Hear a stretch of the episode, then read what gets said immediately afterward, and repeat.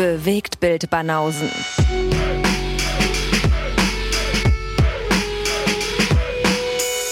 Filme, Kino und Serien, bis ihr kotzt. Bis ihr kotzt. Was denn, bis ihr kotzt?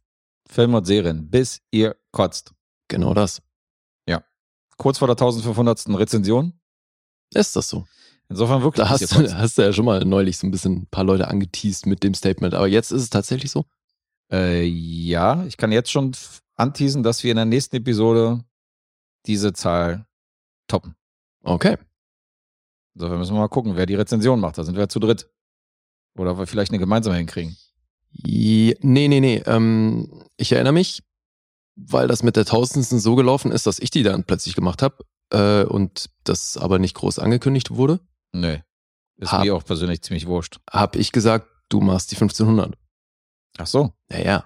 Nee, weil deine Idee war ja damals, wäre cool gewesen, wenn man da so eine gemeinsame hat. Der Deswegen, zur dachte ich so, Tausendsten, wir, ja. deswegen dachte ich, wir finden jetzt irgendwie eine gemeinsame bei der 1500. Nee, weil ich meine doch, dass das so war, dass du mir irgendwann nach der Tausendsten dann gesagt hast, so übrigens, das war jetzt gerade der Tausendste Film. Ja, ja, genau. Ja. Weil ich da nicht so einen Wert drauf lege. Da habe ich dann gesagt, dann machst du die 1500. Da haben wir die Reihenfolge jetzt schon festgelegt für die nächste Episode. Ja. Wenn wir hier zu dritt sind, wissen wir jetzt schon, ich mache die fünfte. Okay. Also mache ich, Die zweite und Die die, fünfte zweite. dann wahrscheinlich. Ja. müssen wir aufpassen, dass nicht das gemeinsame Projekt irgendwo dazwischen ist. Dann Naja. kommt die komplette Chronologie wieder durcheinander. Der, siehst du? Das ist so kompliziert. Krasser Scheiß. Aber wir sind schon bei 1500 dann. Ja, Ja, Mann. Krass, 1500 krass, krass. Rezensionen in etwas über zwei Jahren. Kann man nicht meckern. Ist schon ein ordentlicher Output. Ja. Müssen wir ausrechnen, wie viel prozentual da Kinofilme dabei waren. Ja. Stimmt. Und wie viel in der Support-Episode? Aber das weiß ich, glaube ich. Das sind so um die. Die Supporter-Episoden steigen, glaube ich, auf die 300 zu mittlerweile.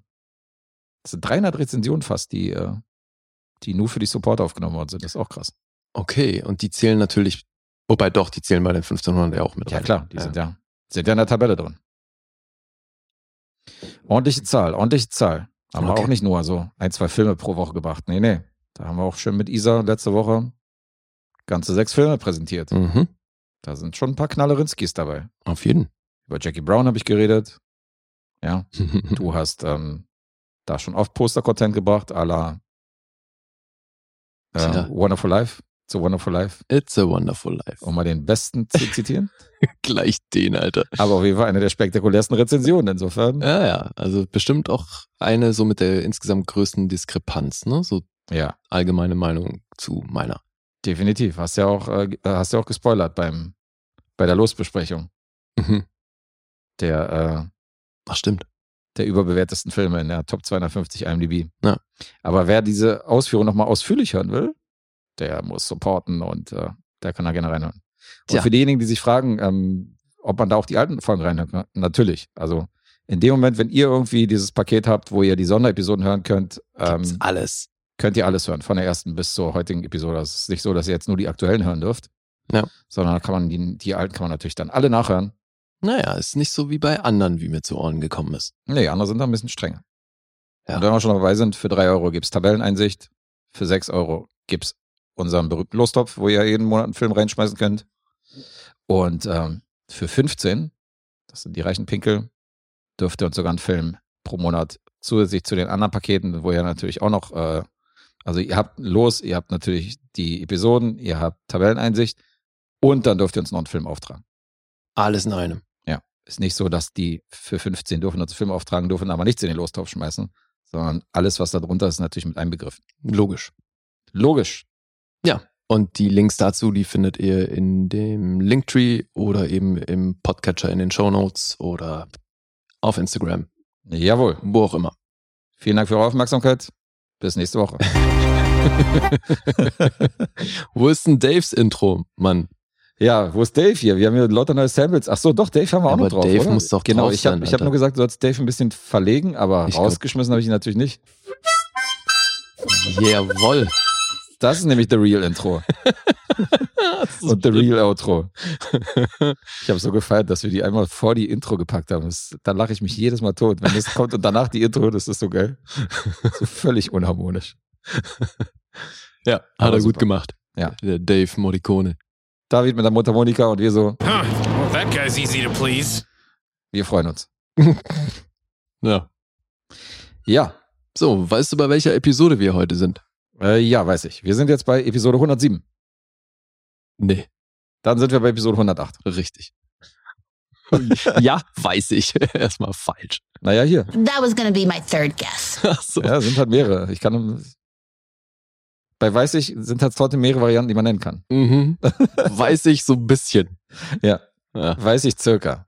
If I may be disconcertingly frank, I agree with you 100%. Siehst du? Ja, dann. machen Und wir wie war das? Wie war dieser eine Sample? 100% of the time? Ach so, nein, das ist ja aus Nee, Anchorman. 90%? Äh, Was Ja, sagt der da genau. nochmal? Oh, die genaue Zahl weiß ich auch nicht mehr. Ich glaube 73% of the time it works every time. It works every time, genau.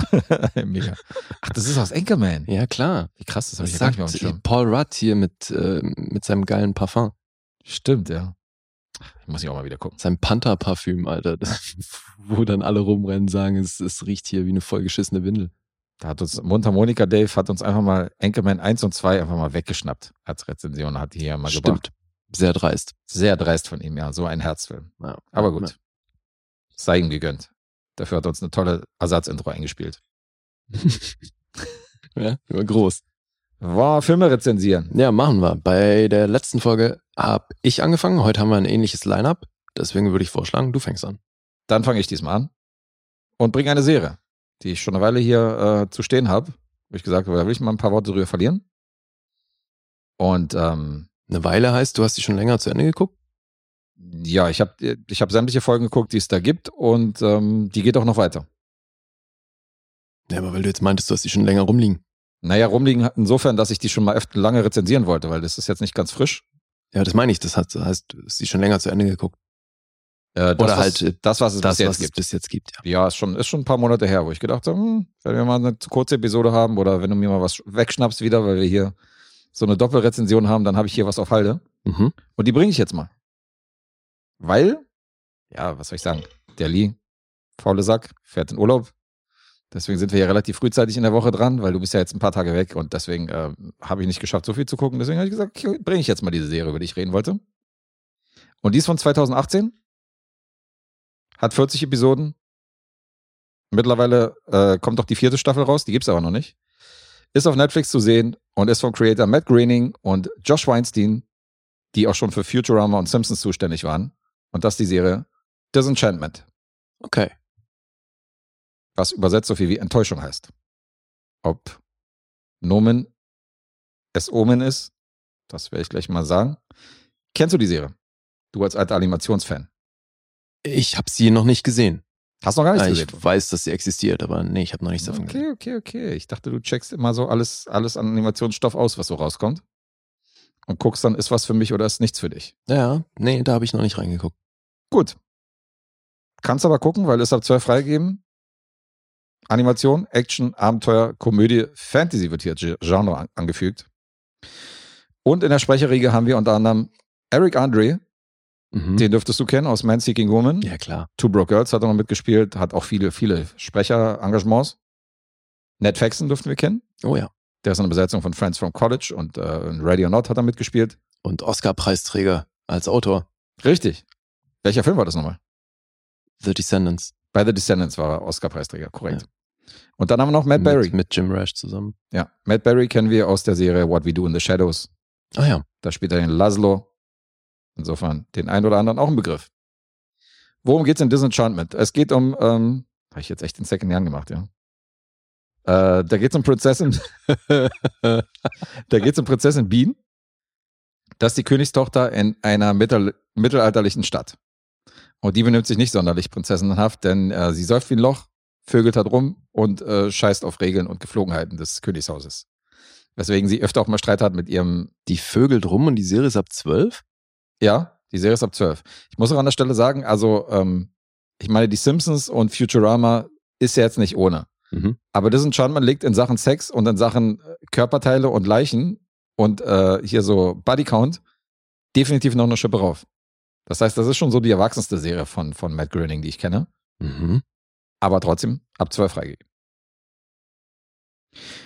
An ihrer Seite hat, ist einmal der Dämon Lucy, Abkürzung von Lucifer natürlich, und ein Elf namens Elfo.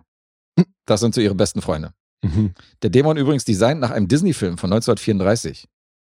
Da ist eine Figur in diesem Disney-Film, ähm, wo dieser Dämon Lucy wohl nachempfunden ist. Mhm. So ein kleiner schwarzer, Wie heißt denn dieser Disney-Film? der heißt The Goddess of Spring. Kenn ich nicht. Noch nie was von gehört. Muss aber ein Kurzfilm sein, weil der erste Langfilm war ja Schneewittchen 1936. Ja, stimmt. Insofern äh, wird das irgendein Kurzfilm von Disney sein von damals. Hat mir auch nichts gesagt. Und ich habe schon erwähnt, also es ist definitiv der blutigste und erwachsenste äh, von den Serien von Gröning, aber ähm, halt leider auch nicht die beste. Also die hat schon ihre Momente, man kann die gut weggucken. Ist jetzt keine Enttäuschung, wie der Titel schon ähm, klingen mag, aber es ist auch nicht die beste. Obwohl ich ein paar Folgen hier schon gesehen habe, die für mich schon sehr, sehr großes Highlight sind. Also es gibt eine Folge, wo Elfo dann so in sein Dorf zurückkehrt, wo er aufgewachsen ist, in dieses Elfendorf. Mhm. Und das wird halt irgendwann mal angegriffen. Und die Folge war wirklich mein Highlight, weil der Elfenalarm, der dann ertönt, das machen die mit so einem Windspiel. Also normalerweise, wenn du so eine Alarmsirene hast oder so, aber die Elfen, dadurch, dass so ein friedfertiges Volk ist, hast du halt so ein Windspiel als Alarm. Okay. Und dann holen die ihre Waffen raus und das sind so eine Seifenblasenpistolen, wo so, Seifen, wo so bunte Seifenblasen rauskommen. Das fand ich schon großartig. Also es ist wirklich ein paar Folgen, die sind ziemlich geil und ziemlich kreativ. Klingt und, ja äh, sehr tödlich, ey. Eine das Seifenblasenpistole. ist so lustig, ey, wie die sich dann für diesen Krieg wappnen und so, so völlig, völlig inkompetent sind. Ey. Also das ist meine das- Highlight-Folge, die ist auch gleich in der ersten Staffel zu sehen. Klingt aber schon so, als würden die hart auf den Sack kriegen damit. Äh, ja, ich will natürlich nicht verraten, wie der, wie der Verlauf hier des Ganzen stattfindet, aber dadurch, dass das Ganze im Mittelalter stattfindet und du hast hier so ein Märchenszenario, hast du natürlich auch so Sachen wie Drachen oder Mhm. irgendwelche Märchenfiguren, die dann auftauchen und gespielt wird. Unsere Helden landen in einer Episode direkt in der Hölle, wo die dann rausfinden müssen. Also es wird auch viel mit der Sagenwelt äh, gespielt und so mit Märchenfiguren. Das äh, kommt bei Disenchantment auch immer wieder vor. Und ich habe jetzt drei Staffeln gesehen, die sind auf Netflix verfügbar. Die vierte kommt noch und man kann die sich angucken. Und ich nehme an, Episodenlänge ist hier auch Um die die 20, Minuten. Ja, irgendwie den Dreh. Ist immer um die 20 Minuten rumgeht, ist die Länge. Mhm. Korrekt. Kann man sich angucken. Ja. Ich sag ja, ist keine Enttäuschung, aber das ist, also ich ziehe Futurama und Simpsons definitiv vor, da bin ich Fan. Mhm. Da kommt die hier nicht ran. Okay. Hat auch nicht so einen Binge-Charakter, sondern ist so zwischendurch mal reinboxen geht. Okay. Ja? Mhm. Reicht dir das oder Ja, glaube ich schon. Mal gucken. landest du wieder bei deinen, Naja, das, bei deinen 0,5 äh, daneben? das wird's dann wohl, Ja. ja. Mal gucken, wo du wieder hintendierst. So. Mhm. IMDb 7,2. Äh, Metacritic ist hier bei einer 56. Das ist dann nicht so doll. Rotten Tomatoes nur Prozente, weil Serie 65 Prozent von äh, den Kritikern. Hast du dir da mal den Verlauf angeguckt über die Staffeln? Nee, habe ich nicht. Ich habe nur die Gesamtsumme immer rausgeschrieben. Wie ist das denn bei dir? Also, ist das unverändert über die Staffeln oder ist schon so, dass du sagst, es wird schwächer? Mm, Nee, fiel mir jetzt nicht. Da fiel mir kein bestimmter Verlauf an. Ich, es ist einfach so, bei jeder Staffel so fand ich ein paar Folgen gut, Mhm. ein paar okay und ähm, zwei, drei vereinzelte in so einer Staffel halt immer ähm, sehr gut. Okay. Sind immer zehn Episoden übrigens pro Staffel. Ja. Klingt logisch bei vier Staffeln und 40 Episoden. Naja, weiß man nicht. Kann ja auch sein, dass die erste Staffel vielleicht sechs hat, die zweite 14 und so. Müssen, muss ja nicht zwangsläufig immer zehn sein. Ja, also. okay. Äh, Ist ja gut sag- jetzt. Sag ja nur. Ja. Klingt logisch, so als wenn ich hier irgendeine Scheiße erzählt hätte. That's a bitch slap of truth right there. Siehst du? Spoiler alert, it's gonna be a big one. Ja, big one. Von wegen. Rotten Tomatoes 65 Prozent, 71 Prozent von der Audience. Keine Letterbox-Bewertung logischerweise, weil nicht Miniseries. Mhm. Ja, ich schwank mal wieder. Das ist ein Horror. Sag mal, wo du schwankst. Nee, das. Dann sage ich dir, ob die 0,5 da wieder mit enthalten sind. ja, gut. Äh, ich schwank zwischen sechseinhalb und sieben. Du sagst mir nicht, ob die äh, 0,5 da Aber enthalten danach sind? halt. Ach so, ja, das ist Spaßvogel. ähm, ich sag sechseinhalb. Ja, diesmal hast du getroffen. Ach, Diesmal hast du getroffen mit der pessimistischen Variante. 6,5 ist vollkommen richtig. juhu. Disenchantment auf Netflix. Ah, da war ich hier kurz aufgeregt. Fertig. Okay. So, was habe ich denn jetzt hier? Ah, Gar nicht nachgeguckt. Der weiß nicht, was er rezensiert. Er Äh, zaubert einfach was aus dem Hut. ja, du machst das doch auch so, dass du dir das ähm, Tage im Voraus rausschreibst und so und ich sammle das dann halt einfach. Naja, Tag im Voraus ist so, ist eher die Seltenheit. Ich war mal, also die erste Hälfte unseres Podcasts, so im ersten Jahr, war ich echt diszipliniert. Da habe ich direkt nach dem Film habe ich mir meistens schon die Fakten rausgeschrieben, alles so, was mir eingefallen ist, habe alles rausgesucht. Jetzt ist so ein Tag vor der Aufnahme Mhm. wird vier Stunden, fünf Stunden recherchiert und rausgeschrieben. Mhm. So ein Ja, bisschen gut. so wie früher so die Klassenarbeiten, letzte Minute. Naja. Na bin ich ein gut. bisschen, ein bisschen schluderig geworden. Okay. Aber guck mal hier, Disenchantment hatte ich zum Beispiel, die habe ich seit Monaten, habe ich da schon alles rausgeschrieben, weil ich gedacht habe, okay, Hat trotzdem funktioniert. wenn wir hier mal zu dritt sind oder so und ich äh, brauche mal eine Ersatzrezension, dann habe ich die auf Halde. Jetzt brauche ich eine neue. Ja, wirst du kriegen. Jetzt du. Okay. Ich muss mal einmal kurz äh, rekapitulieren, wie ich das hier zusammenfasse, weil das ist wieder einer von diesen Filmen, wo die Handlung recht wirr ist. Oh, Spoiler alert, it's gonna be a big one. da ist er. Na, Auch nicht. ich glaube nicht. Einfach nur wir. Ja. Also, aus dem Jahr 2002. Big Trouble. Sagt dir das was? Wenn er jetzt noch einen Little China ranhängt, sagt mir das was. Von Ansonsten- 2002 vor allem. Ja. ja, Äh, nein. nee, beschränkt sich auf Big Trouble. Gibt es da einen deutschen Titel, den ich vielleicht kennen könnte? Es gibt einen deutschen Titel, der heißt Jede Menge Ärger. Oh, jetzt klingt aber tatsächlich. Wirklich? Okay. Regisseur Barry Sonnenfeld. Der Mann, der Get Shorty, Man in Black und jetzt neuerdings auch hier die Serie Schmigedoon von Apple TV Plus Ja, macht. jetzt, pass auf, jetzt klingelt's. Okay, War das Tim Allen? Ja. Siehst du? sehr gut. Schon kann ich zuordnen. Ja, ja. Das Abgefahrene ist, das basiert auf einer realen Person Mhm. und die Romanvorlage ist von dieser realen Person geschrieben worden, weil der ist Autor namens Dave Barry. Den gibt's also wirklich und dieser Herr ist Pulitzer-Preisträger. Mhm. Also hat auf jeden Fall schon ein paar Sachen geschrieben, die von vielen Leuten gut gefunden wurden. Der hat hier eben einen Roman geschrieben, auf dem dieses, ähm, dieser Film basiert und hat dann wohl auch noch ein bisschen was beigetragen. Aber Robert Ramsey, der so grandiose Filme wie Soul Man geschrieben hat, und Matthew Stone haben dann eben das Drehbuch geschrieben. Aber diese Figur von Dave Barry, die war hier eben auch so ein bisschen Vorbild für äh, die Figur von Tim Allen. Also der ist im Grunde der Dave Barry. Okay, verstehe. Hast du, hast du die Story von Soulman noch im Kopf? Äh, nee, aber das war doch äh, hier. Samuel L. Jackson und C. Thomas Howell? Ach, du meinst diesen äh, Film mit Samuel L. Jackson und Ja. äh, Bernie Mac? Bernie Mac, genau, war, war der zweite. Ach, der Soulman. Ja, Mann. Der Okay. war doch richtig schlimm. Weil es gab in den 80ern nämlich noch einen Film namens Soulman mit C. Thomas Howell, wo er Aber, sich ach nämlich. so, aber das war Singular, ne? Das war Soul Man mit genau. A, ja. Der, dieser ist ja Soul Man, also mit E. Kennst du den noch aus den 80ern? Ich glaube nicht. Kannst dich noch an die Story an, also wenn du ihn nicht kennst, kannst du dich auch nicht an die Nee. Story erinnern. Okay, das ist auf jeden Fall eine harte Story. Okay. Weil da geht es darum, dass ein Typ praktisch Blackfacing betreibt, um an einer schwarzen Uni im Basketballteam aufgenommen zu werden und da ein äh, College-Degree machen zu können. Alter. Und das war ein richtiger Hit damals. Das war ein okay. richtig erfolgreicher Film. Als ich mir die Story mal neulich wieder durchgelesen habe, dachte ich auch so, Alter, okay, das hätte man heute wahrscheinlich nicht mehr gemacht. Ja, eher nicht. So, besser so. Okay. Und Tim Allen, der spielt ja also einen, der hat früher beim Miami Herald geschrieben, hatte dort eine Kolumne und weil er eben dort Preise gewonnen hat, unter anderem den Pulitzer-Preis, also das, so wird auch die Figur von Tim Allen hier erzählt, hatte er dann freie Hand, dort zu schreiben, was er will, wurde weitestgehend in Ruhe gelassen und hatte da eben eine sehr erfolgreiche Kolumne. Mhm. Da hat er dann irgendwann den Bogen überspannt, so, da kam dann ein neuer Chef, der wollte tatsächlich, dass er auch Dinge erledigt und ähm, das schreibt, was er ihm aufträgt und da, das führte zu einer Kündigung, weil er da dann das Büro demoliert hat und halt er ziemlich lautstark abgedampft ist. Und dann hat er eine eigene Werbeagentur aufgemacht Mhm. dass er eben für Kunden von irgendwelchen lokalen Restaurants oder so irgendwelche Claims oder Slogans und äh, Logos erfindet. und schlägt sich damit so durch die Gegend. Das ist aber halt alles, das läuft nicht so, wie, wie er sich das vorgestellt hat. Vor allem, weil er ja eben mal so ein sehr renommierter Autor war.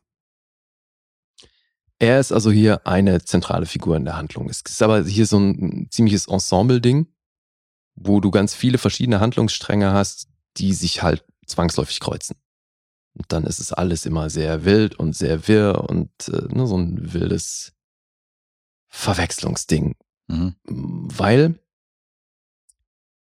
äh, sein Sohn, gespielt von Ben Foster, das Line-Up hier ist eh, das ist eh so krass, Alter.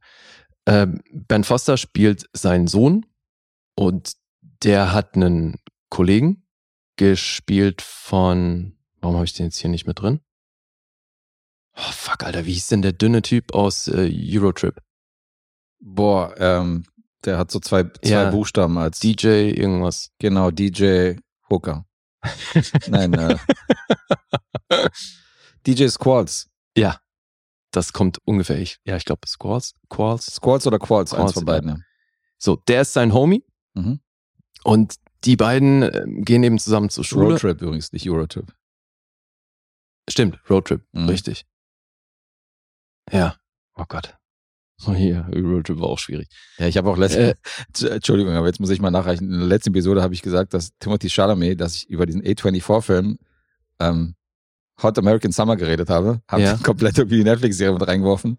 Der heißt natürlich ähm, Hot Summer Nights, der Timothy Okay. Chalamet-Film. Und nicht Hot American Summer oder Wet American Summer oder was ich da durcheinander gemacht eben habe. dieser Wet Hot American Summer, das war ja diese Serie Genau, und der das Film und so. Ja, okay. Ja, ich meinte Hot Summer Nights. Gut. Ja, die Filmtitel. Immer diese Gegendarstellung hier.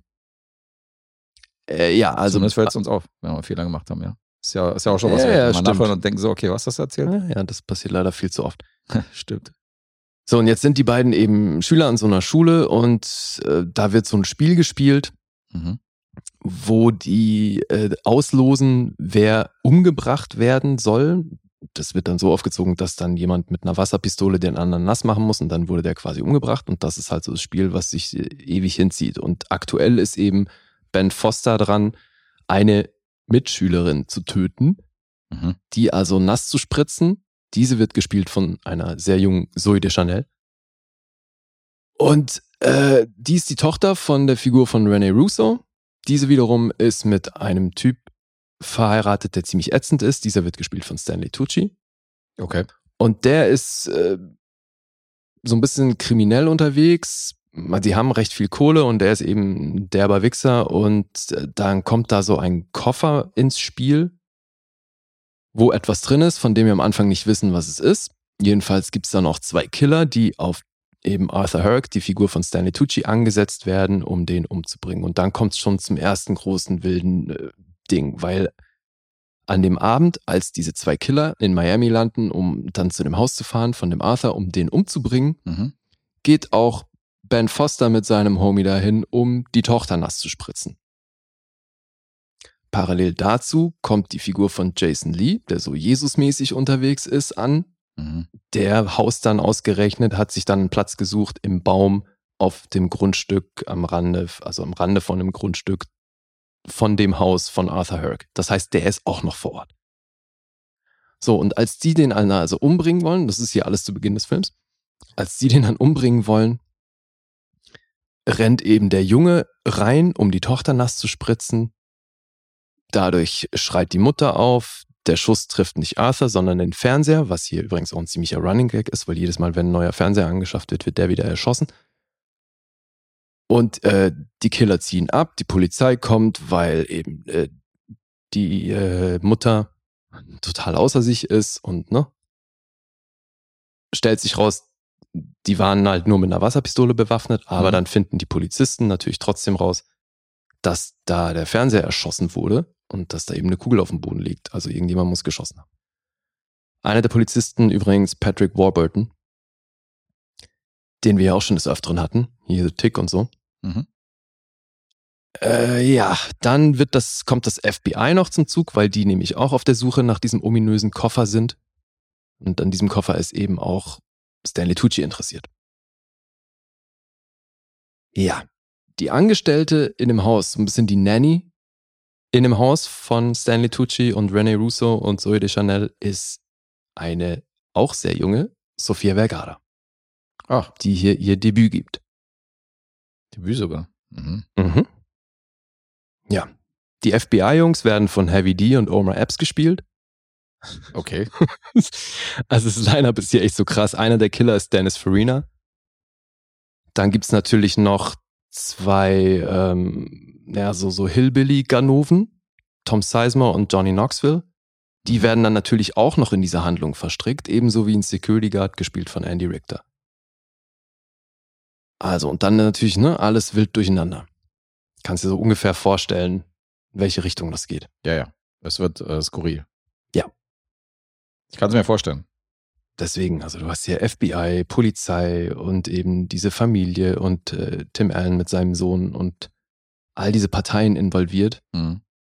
Ich, ich würde noch nicht mal beschwören, dass ich den nicht gesehen habe, sondern ich bin mir echt nicht sicher bei dem. Ja, das ist leider das Problem bei diesem Film. Mhm. Er ist sehr vergessbar. Ja, und wo du die Besetzung sagtest und wo du, ich hatte im Kopf sogar, dass René Russo die weibliche, äh, Ansa hier, Die Mutter spielt, ja. Mutter spielt. Und deswegen, und als du dann meintest, Johnny Knoxville und äh, hier Jason Lee und dieser Baum und so, irgendwie klingelt's da so leicht. Und das war halt die Zeit, wo ich auch ständig in irgendwelchen Sneak Previews war, wo halt so eine Filme liefen, so eine harmlosen halt äh, Comedies. Mhm. Und zudem auch zu Hause mal sehr viel gesehen auf Video. Insofern, ich bin mir jetzt nicht hundertprozentig sicher, aber irgendwie könnte sein, dass ich den tatsächlich mal gesehen habe. Ja. Aber eben, es ist vergessbar, was hier passiert. Aber es, es tut Mhm. auch nicht weh. Also Offensichtlich. ich, ich war unterhalten. Ja, zumal, also bei ein paar Leuten freust du dich auch einfach immer wieder, die zu sehen. Also geht mir zumindest so. DJ Squalls zum Beispiel. Ja, klar. Klar. Wobei tatsächlich, ja, ich irgendwie schon. Aber also bei ein paar Leuten war ich da schon auch überrascht, weil also als ich Heavy D gesehen habe, ging es mir ähnlich wie dir gerade. Dachte ich auch so, okay, Krass. äh, Heavy D ist, ist also das FBI, ist klar. Heavy D up in your limousine. Ja, Nicht schlecht. von wegen Nothing But Love und so. Ja gut, aber äh, ich meine, wenn man die Filmografie von Barry, äh, Barry Sonnenfeld kennt, dann weiß man, was einen erwartet, ja. Der Typ hat Man in Black gemacht und hier so äh, Wild Wild West und so eine Sache. Ja, ja, weißt du? Also ist ja eher so. Habe ich ja gesagt. Ich meine, Get Shorty sticht da vielleicht noch ein bisschen raus, aber geht natürlich von der Bisschen. Tonalität auch in so eine Richtung. Ja, es genau. ist immer dieses leichter. Wilde Verwechslungen und Verfolgungen Ja. und das, das Ding. Manchmal ein bisschen hektisch, aber trotzdem harmlos. Ja. Und also jetzt Schmigadoon äh, fällt auf jeden Fall ein bisschen aus der, aus der Schiene, weil es halt ein Musical ist. Mhm. Und ähm, Apple TV läuft hier. ja, genau, Apple TV Plus.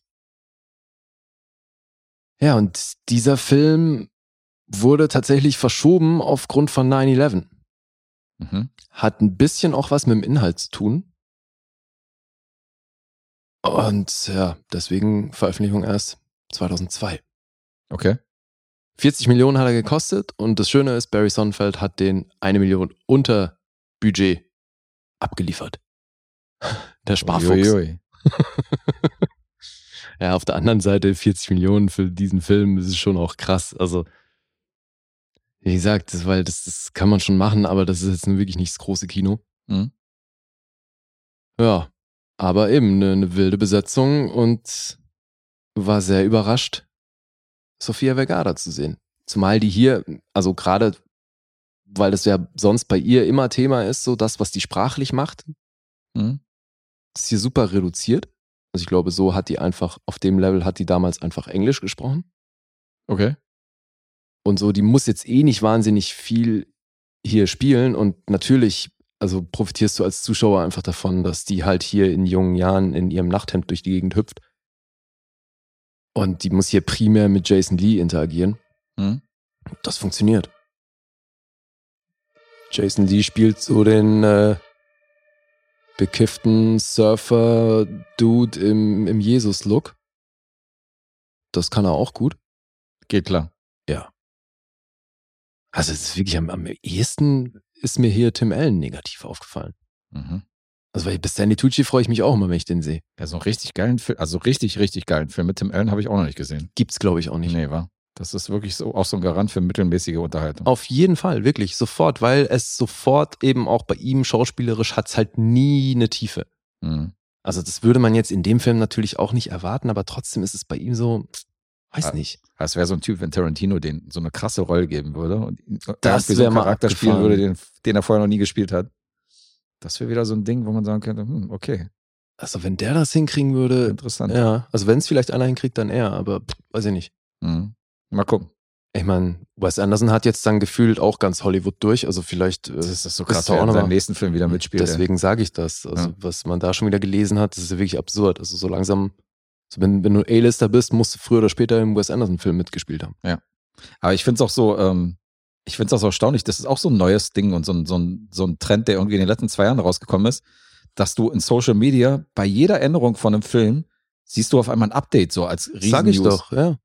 Du hast, du hast ja früher hast du eine Besetzung gehabt und wenn der Film rauskommt, hast du gesagt, okay, der und der oder im Trailer hast du gesehen, der Ja. und der ist in der Besetzung drin.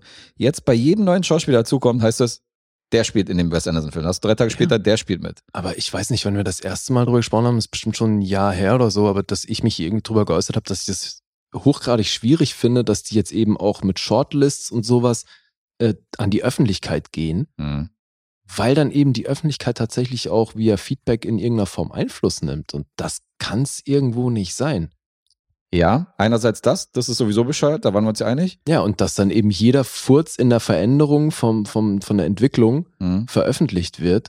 Aber nicht nur Furz im Cast, sondern jedes Detail von dem Film ist auf einmal eine Newswert. Ja. Die Laufzeit zum Beispiel wird präsentiert. ja. Der kommende Marvel-Film oder hier Dune hat eine Laufzeit von so und so viel. Jetzt Mhm. riesen News, wo ich dachte, seit wann wird die Laufzeit präsentiert von Ja. dem Film, der jetzt kommt, jetzt so groß als irgendwie Aber News? alleine, dass das so transparent ist, finde ich, trägt halt auch immer mehr dazu bei, dass du dieses Magische da rausnimmst. Mhm, stimmt.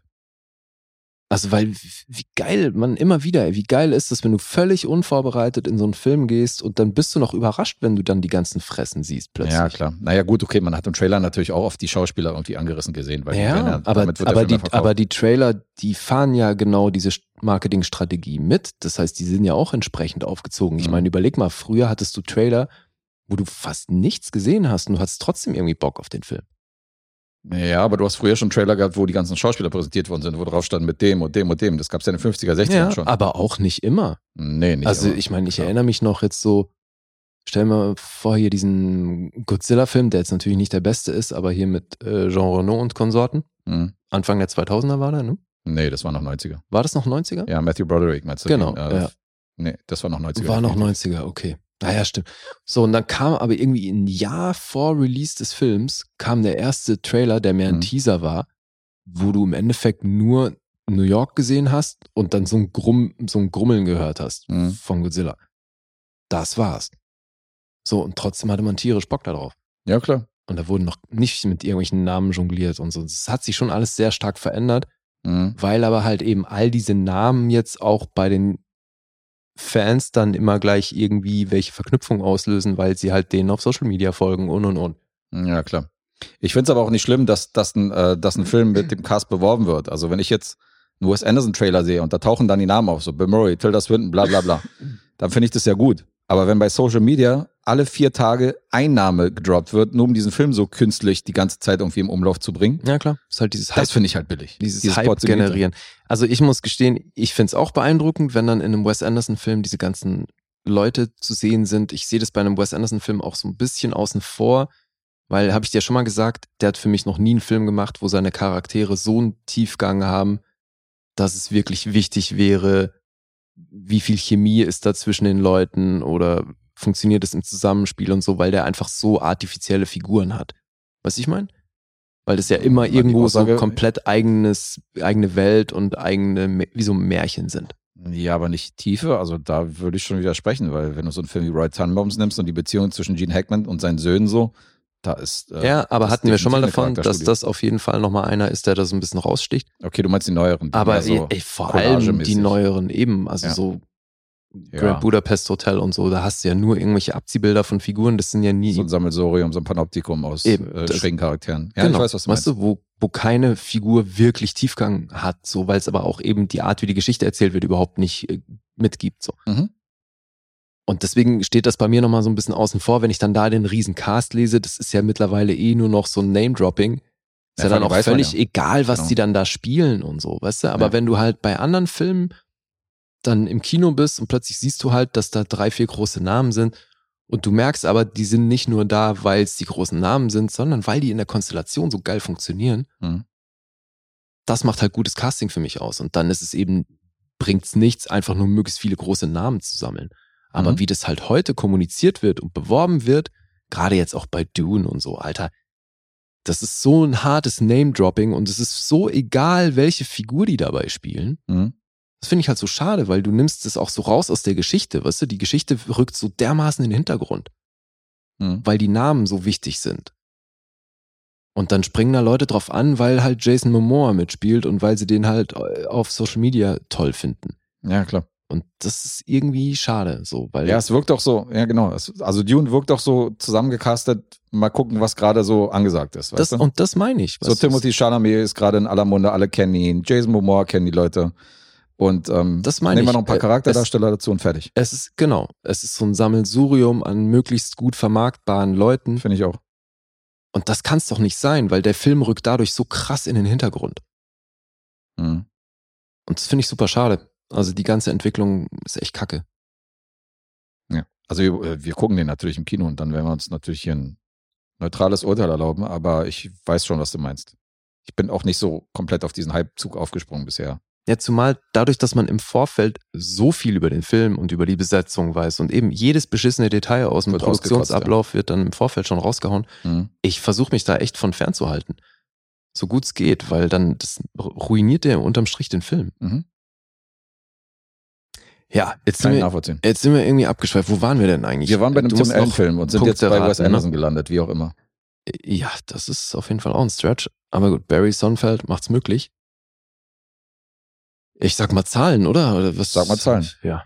6,5 gibt's auf IMDb, Metascore 47, auf Rotten Tomatoes 5,5 von der Kritik, auf Rotten Tomatoes 3,3 vom Publikum und 2,8 auf Letterboxd. Alles nicht so berühmt. Und jetzt du. Ach so, dass das ein finanzieller Flop war, habe ich noch gar nicht erzählt. Ne? Ich habe nur erzählt, dass er 40 Millionen gekostet hat und er so ein bisschen drunter gelandet ist. Ich finde es übrigens echt viel, ne? aber es ist wahrscheinlich auch die Besetzung, die Mhm. dann so ein Budget ausmacht. 8,5 Millionen hat er eingespielt. Das war nichts. Könnte das eine 7 sein? Tja, Tja. da bin ich am Schwanken. Ah ja? Erzählst du auch mal, wo du schwankst, oder? Ich schwanke zwischen einer 6,5 und einer 7, muss Mhm. ich zugeben. Bin mir auch recht sicher, dass die Wahrheit irgendwo da verborgen liegt. zwischen diesen beiden Irgendwo Zahlen. da verborgen. Ei, ei, ei, ei, ei. Nee, 6,5. The boy literally never lies. 6,5 ist richtig. Oh. Sehr Das schön, spannend gemacht hier.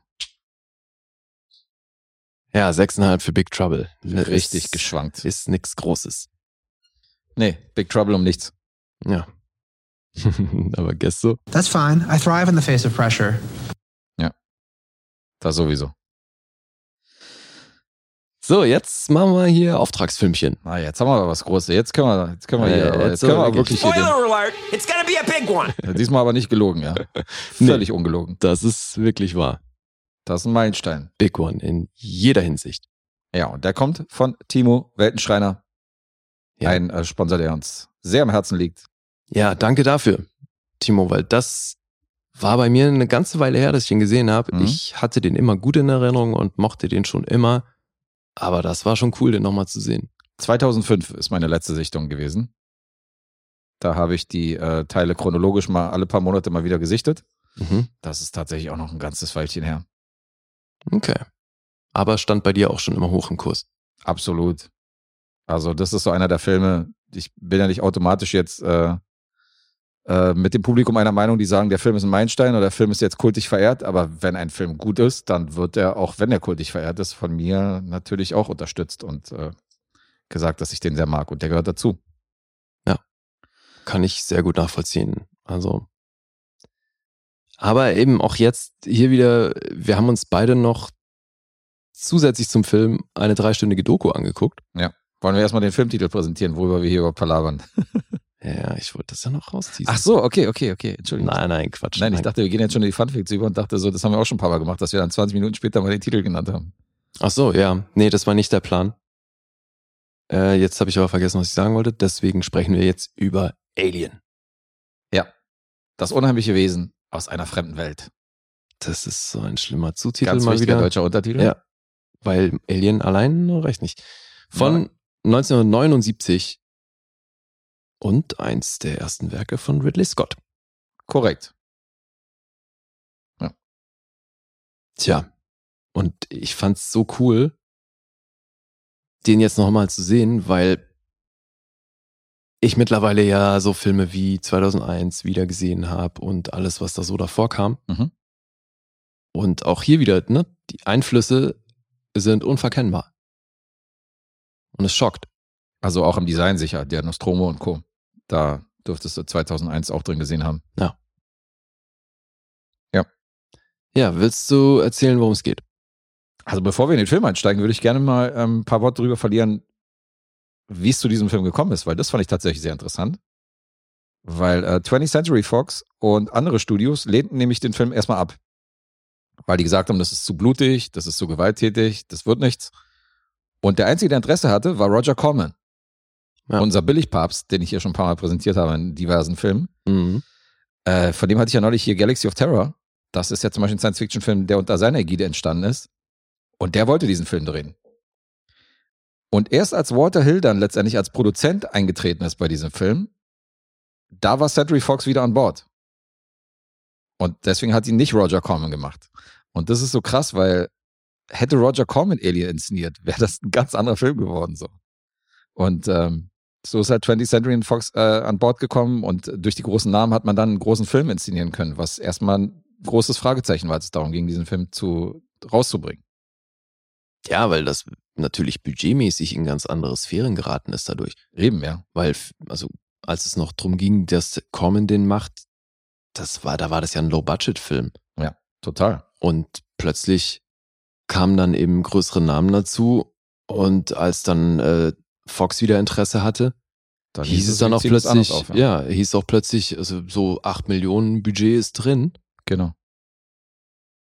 Haben sie auch verdoppelt. Das ursprüngliche Budget war, glaube ich, 4, 4 Millionen, um die 4 Millionen. Und dann haben sie gesagt, als, äh, Ja, eben. als Walter Hill an Bord kam, haben sie gesagt, okay, wir verdoppeln das Budget.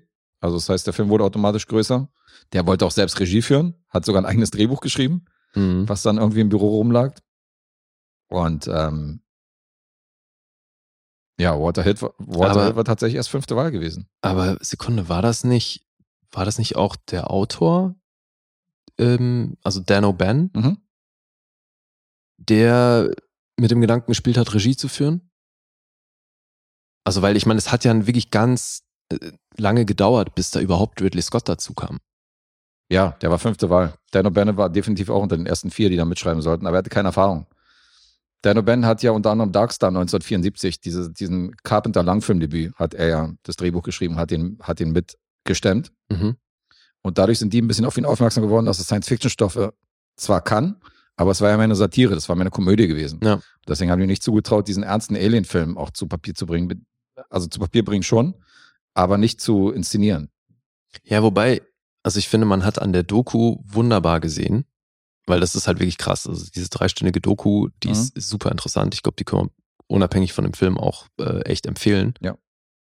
Weil die wirklich sehr viel Informatives raushaut und ein langes Ding ist eben der Entstehungsprozess und wie es überhaupt dazu kam, dass dieser Film gemacht wurde.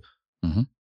Und ich finde, da sieht man so perfekt, dass es eben nicht so ist, dass einfach Ridley Scott kam da mit einer Vision an und hat dann Alien gemacht, sondern dass dieses Drehbuch ewig lang äh, rumgereicht wird und es dann diese Version gibt und dann äh, sagt Corman, okay, wir können es so machen. Da wäre es halt voll das Low-Budget-Ding geworden Mhm. und wäre wahrscheinlich äh, als einer von vielen B-Movies untergegangen. Nur als Beispiel, in der Phase hat Tom Skerritt auch abgelehnt, das Drehbuch. Ja, Als er reinguckt, hat er gesagt, hat, nee, Billigfilm, kein Bock. Hat Ja. abgelehnt und dann erst, als es größer wurde, hat er gesagt, okay, jetzt ist er doch Ja, an Bord. eben, genau. Allein die, die, all diese Das Prozesse, die ja zum Teil auch parallel mit, äh, laufen, Mhm. dass es dann eben irgendwie, wie viele acht Versionen haben die dann erstmal vom Skript geschrieben, weil Ja. eben dann die Produzenten, die involviert waren, ich glaube, David Geiler war da auch federführend, Mhm.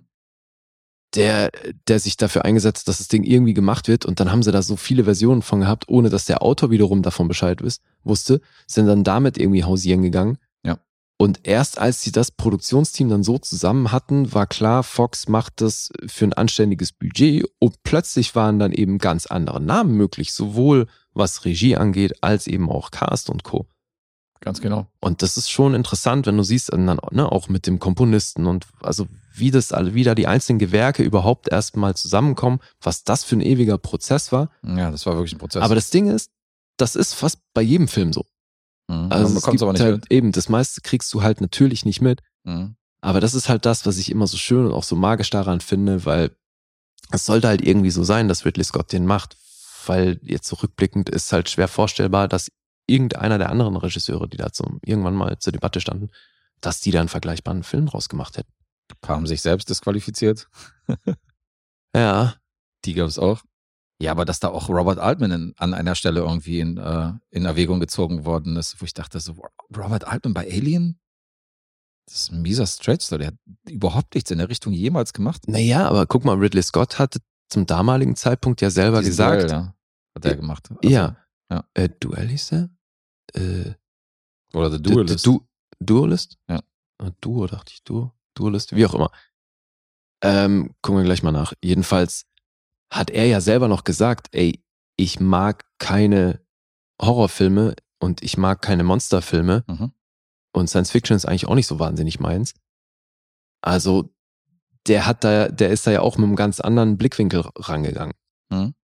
Weil der das zwar eben für seinen damaligen Stand als Möglichkeit gesehen hat, eben was Größeres zu machen, aber inhaltlich war der erstmal nicht wahnsinnig angetan von der Geschichte. Und das finde ich halt schon krass. Also beziehungsweise er hat in der halt in der Geschichte halt viel mehr dieses äh, Bedrohungs- und Beziehungsding gesehen und diese Dynamik innerhalb der Gruppe, als jetzt eben diese, diese Horrorgeschichte, dieses Monster-Ding. Mhm. Aber ich finde es halt geil, also in dieser Doku, das ist so krass, wie du dann siehst, wie Ridley Scott sich dann halt um alle Gewerke kümmert und da die besten Leute holt und es eben diese Synergien sind, die das Mhm. Ding so genial machen und wie detailverliebt der dann aber auch in jedem Department guckt, dass das eben ein stimmiges Ding ist. Ja, Und auch stimmt. da wieder die Idee, Hans nur die Giga dazu zu holen, ist halt bahnbrechend, weil ohne ihn wäre das ja sowieso nicht der Film, den er ist. Klar, Also das, der hat da maßgeblich an dem Erfolg, äh, Erfolg zu tun gehabt. und ich meine, was ein creepy Typ. Ja, das ist er. Ja. Okay, wolltest du noch was zur Vorgeschichte erzählen? Oder? Nee, also wir können über Dan O'Bannon noch sagen, dass das der, äh, dass er auch das Skript von Dead and Buried geschrieben hat, den wir neulich hatten. Und Ja, von dem ist auch die Story von Heavy Metal, von diesem Animationsfilm. Das habe ich nicht gewusst, dass das der gleiche Autor ist. Okay. Äh, wie bei Alien, der auch einige, einige Fans hat. Und ähm, so viel zur Vorgeschichte. Insofern können wir jetzt in den Film reingehen oder in die Besetzung oder was auch immer. Das ist auch so krass, wenn du die Besetzung dieser Nostromo, dieses Raumschiffs siehst, äh, dieser, äh, dieser Space Station. Ich meine, der Film ist nee, rausgekommen. ist schon ein Raumschiff. Ja, ist schon ein Raumschiff. Aber das ist ja ähm, sowas wie ein LKW im All. Genau. Aber was ich halt so krass fand, dass ich meine, diesen Film gab schon, als wir am Leben waren. Also zwar waren wir nicht alt genug, um diesen Film zu sehen, aber das ist jetzt kein Film von 1930, 1940. Und dann gehst du die Besetzung durch und dir fällt auf, dass mehr als die Hälfte der Schauspieler schon verstorben ist, die da mitgespielt haben. Mhm. Das finde ich schon krass, dass das so, dass so die Schauspieler deiner Jugend so wegsterben, so in irgendwelchen Filmen, die teilweise im Kino liefen, als wir noch auf der Welt waren. So, das ist halt schon hart. Weißt du, natürlich weißt du, Robert Mitchum lebt nicht mehr oder James Stewart oder Gregory Peck, aber das ist ja alles schon eine andere Generation und das finde ich schon krass, wenn du siehst, dass mehr als die Hälfte mittlerweile weg ist.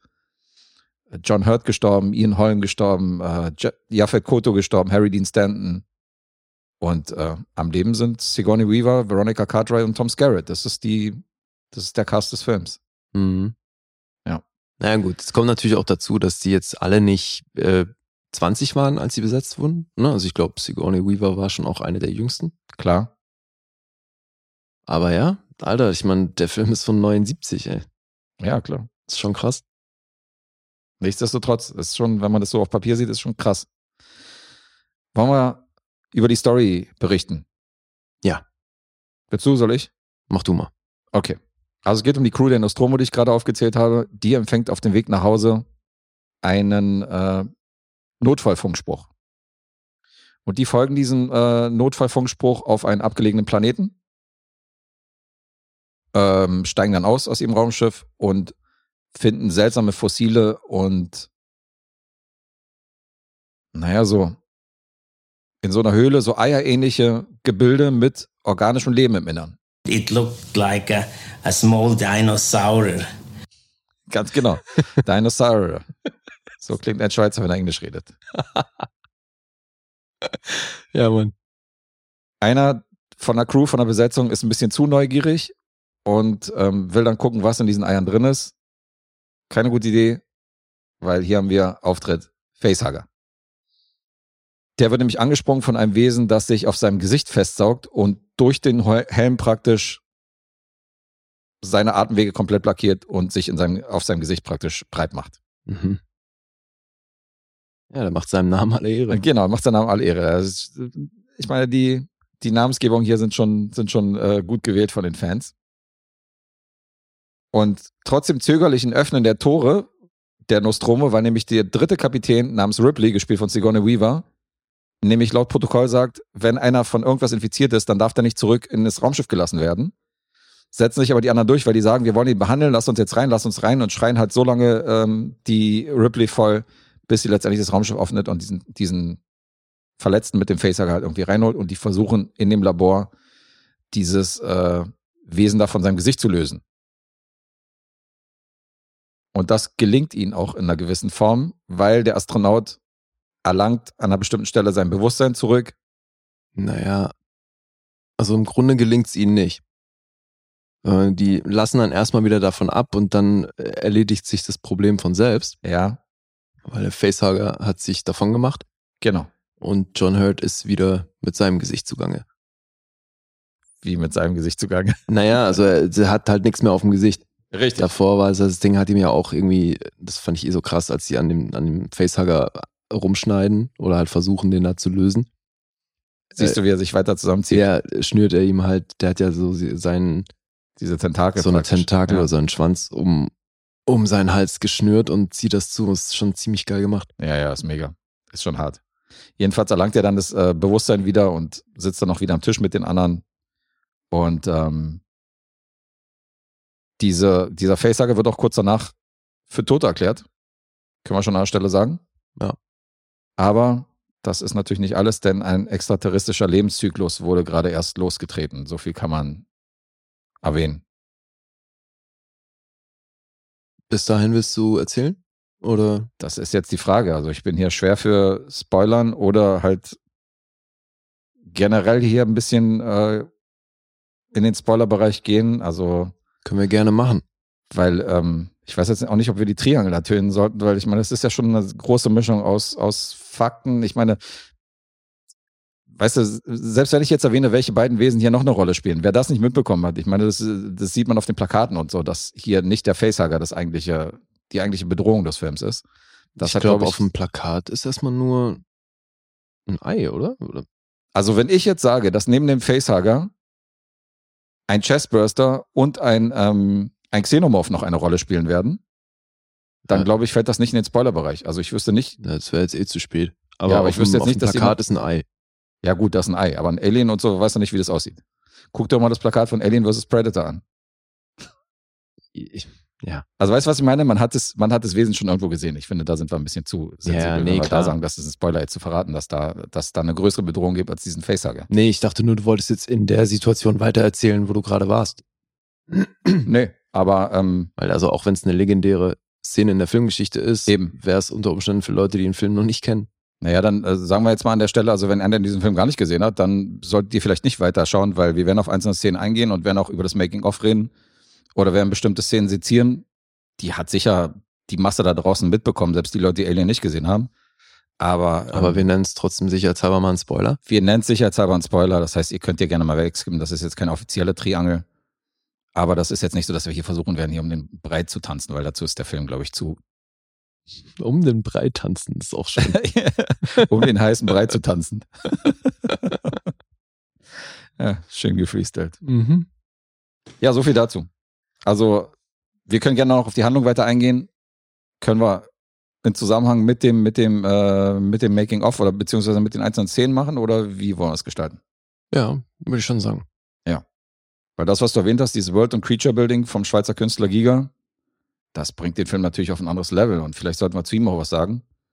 Ähm, auf den Herrn ist als erstes tatsächlich der Hodorowski zugegangen, der nämlich, als er seine Dune-Verfilmung geplant hat, der von ihm so das äh, Creature-Design machen lassen wollte. Mhm. Aber es ist ja nie zu dieser Verfilmung gekommen, deswegen ist es auch nie zu dieser Zusammenarbeit gekommen. Ähm, der fing damals an, indem er Möbel designt hat und arbeitete so als Innenarchitekt und fing dann aber an, immer mehr so in diesen künstlerischen Bereich zu gehen. Äh, baute halt so surreale Skulpturen und malte surreale Bilder, so im Stile von Dali. Und dann wurden Filmemacher auf ihn aufmerksam. Als die Alien-Produzenten zum ersten Mal äh, bei dem irgendwie zu Besuch waren, hat er denen erstmal Opium angeboten.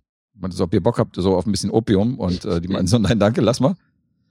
Ähm, da hat er halt gesagt, so, der hat halt inner, innere Dämonen, wo die gesagt haben, ja, wenn das innere Dämonen sind, dann bildest du die ja selber ein. Dann meinte er, ja, das sind ja eben die schlimmsten.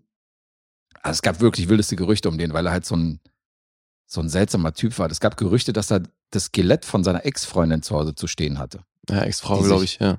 die sich umgebracht hat. Mhm. Also wirklich krass. Ist 2014 mit 74 Jahren verstorben. Sehr eigener Typ auf jeden Fall. Ja, ich wollte immer mal in das Museum. In der Schweiz gibt es ja das Giga-Museum. Ja. Ist in Fribourg. Ja, davon hat Timo auch erzählt, als er uns den äh, Film beigetragen hat, dass er da schon drin war und dass es definitiv eine Reise wert ist. Ja. Ja, und äh, unter Corman wäre das natürlich ein Billigfilm geworden, aber 20th Century Fox, dadurch, dass sie natürlich das Budget verdoppelt haben, ähm, übrigens aufgrund von Ridley Scott's Storyboards größtenteils, wo er sich an Möbius orientiert hat, an diesem französischen Comic. Mhm. Aber interessant fand ich, dass diese Space Ja, Jockey-Szene, und auch da wieder 2001. genau, 2001, und diese Space Jockey-Szene zum Beispiel, wo du diesen, wo dieses Fossil siehst von diesem, wie er Space Jockey getauft worden ist, das wollte das Studio ja streichen, weil das halt nur eine Szene ist und weil das halt nur so ein Riesenset ist, was gebaut werden muss, nur um jetzt ein, eine Szene zu zeigen. Mhm. Und da wollten die sich das Geld sparen. Aber da hat, da haben die da wurden die Produzenten überzeugt, weil man nämlich gesagt hat, das sind nämlich die Szenen, wo man sieht, dass es kein B-Film ist. Ja. Sondern wo man sieht, dass es groß und aufwendig ist. Ja, ja, aber die, sie wollten die eigentlich zwingen, dann dieses Set nochmal zu benutzen. Meinte halt so, ja, dann findet ihr hier halt nochmal irgendwie was, warum Genau. ihr dann nochmal hier hin müsst und so, bla. Genau, das sind so diese äußeren Zwänge von den Studios, die halt dazu Ja. kommen. ja, es muss sich halt rentieren, aber ist klar, weil das ist, für die ist ja ein Wirtschaftsunternehmen. Aber das ist halt so ein Ding, wo ich halt den Film wieder gesehen habe und dachte so, schon bei der Szene dachte ich so, Alter, wie geil das alles aussieht. Ey, das, die Sets, aber das haben ja auch, hat ja wirklich nahezu jeder beschrieben im Making-of, also erst recht Schauspieler und auch Crew, Mhm. Dass manche Leute halt einfach nur ans Set gegangen sind, um sich das reinzuziehen, weil es so beeindruckend war Ja, Mann. und die Leute dann da staunend am Set standen. Aber Ja, es, es sah ja auch wirklich beeindruckend aus in dem Making-of. Also, pff, ich meine, im fertigen Film natürlich auch. Voll. Es ist unglaublich, was die hier für Sets gebaut haben. Und da, der Style von Giga, das ist, Das ist krass. der, der gibt hier den Ton an, Alter. Das ist echt so geil. Das Set mit dem Space Jockey ist übrigens abgebrannt, weil einer eine Kippe da liegen gelassen hat. Ah ja. Deswegen, so wurde dieses komplette Set zerstört. Das ist Ey, natürlich wie auch Giga da selber krass. airbrushed, ne? So wie er das Ding anmalt Mhm. und da selber den, den letzten Schliff bringt. Ey, unglaublich. Ja, Mann. Und ja, du sagst es, also man sieht's einfach. Ja, es Man sieht, es hat, es hat seine Wirkung. Und ich finde, also an Sets kannst du in einem, an dem Film heute immer noch nichts aussetzen. Äh, Wirklich, also kein einziges Set in dem Film funktioniert heute nicht mehr. Der sieht immer noch sehr gut aus. Absolut. Auch was die Practical Effects angeht, gibt's vielleicht, also mir wird jetzt nur ein einziges Ding Bin einfallen, ich bei dir. wo ich bin ich auch bei sag, einem, wo man so, sagen kann. Ja, genau. Ich Jetzt bin sind wir bei ja im Spoilerbereich, eigentlich können wir das erwähnen. Ich finde, ähm, Ian Holm, in dem Moment, wo sein Kopf auf dem Boden liegt, Ja. da gibt's eine Einstellung, wo du dann kurz siehst, dass der Kopf halt äh, nicht seiner ist. Also das siehst du halt in der Dass es kompletten Einstellung, finde ich. Also du siehst halt in Einstellung, wann der Kopf echt ist und wann der Kopf halt eine Animatronic ja, ist. genau, ja, das meine ich ja. Richtig. Ja. Das ist vielleicht die einzige Szene, wo man, wo man irgendwas anmerken könnte. Aber das ist wirklich für mich das Einzige, was heute nicht mehr hundertprozentig funktioniert. Bin ich voll. Ansonsten ist es so krass, das muss man überlegen. Das sind Effekte, die sind einfach über 40 Jahre alt. Mhm. Und wie die noch funktionieren und eben auch so der ganze Style des Sets, wie du einfach diese Welt glaubst, die die da gebaut haben. Ja, Mann. Unglaublich, ey, das ist so detailverliebt, man mit diesen ganzen Korridoren und die, die, wie die Lichtschalter aufgebaut sind, wie die Türen auf und zugehen, Alter, das ist alles so durchdacht und so stylisch. Absolut. Und wie geil halt dieses mechanisch funktionelle, fast schon wissenschaftliche von, also das, was haptisch eben an Set da ist, wie geil das kollidiert mit diesem künstlerisch ekelhaften von Giga, Mhm. wo Total. ja immer irgendwelche Phallus-Symbole und sonst wie Geschlechtsteile mit drin sind. Mhm. Das ist ja so herrlich skurril und dann eben auch immer dieses nass triefende, ekelhafte, was der so geil bringt, Alter. Mhm. Das ist so, dieser Clash ist der Wahnsinn, Mann. Echt. Und die haben ja so viel rumprobiert. Die haben ja äh, dem, dem äh, Xenomorph haben sie ja erstmal Augen gegeben und so. Ja, das ja. sah komisch aus, dann haben sie wieder was anderes gemacht und so. Ja. Also das heißt, es war ja auch eine lange Prozedur, bis letztendlich alles so aussah, wie es aussah. Ja, und das bei jeder Figur, ne? Also das Ja. find, fand ich auch in Making-of super interessant zu sehen, wie eben da so der Prozess war, wie sie sich dann eben äh, diesem äh, den, den Figuren einzeln genähert haben, so was so die einzelnen Schritte waren. Mhm. Super geil. Und trotzdem saßen, saß das Filmstudio halt Ridley Scott die ganze Zeit im Nacken und haben gesagt so, Klar. warum passiert hier nichts? Warum dauert das so lange? Und er hat jeden Tag irgendwie die krassesten Szenen in den Kasten gebracht. Wobei, Und die Crew hat nicht mal das Problem verstanden. aber eben auch da, dass dann, dass die da alle sitzen und sagen, ey, wir wussten nicht, was das Problem ist. Der, Mhm. der haut hier zum Teil 40, 50 Setups am Tag raus. Ja.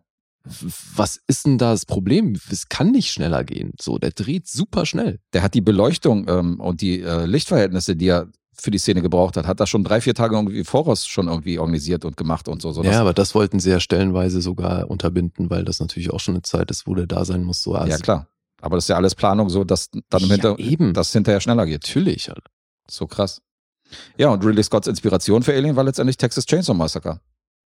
Und äh, seine Ursprungsversion von dem Film war, wohl- war wohl noch viel blutiger. Also das war wohl so, dass, äh, dass der wohl mehr zur Sache ging, aber der Ekel irgendwie von dem Testpublikum, die haben wohl recht abstoßend reagiert. Die haben dann das Studio ein bisschen einknicken lassen und haben dann gesagt, Hm. auch aus Angst vor einem R-Rating, dass dann Alien ein bisschen rumfallen müssten und den irgendwie auf eine niedrigere Frei äh, Altersfreigabe noch irgendwie bringen, weil so wie der ursprünglich gedacht war von Ridley Scott, war es wohl noch extremer.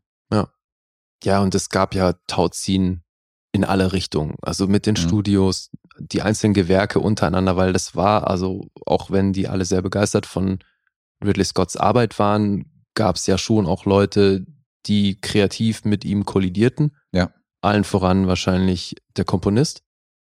Ja, da gab Stress. Die haben sich, die waren sich gar nicht einig, was das angeht.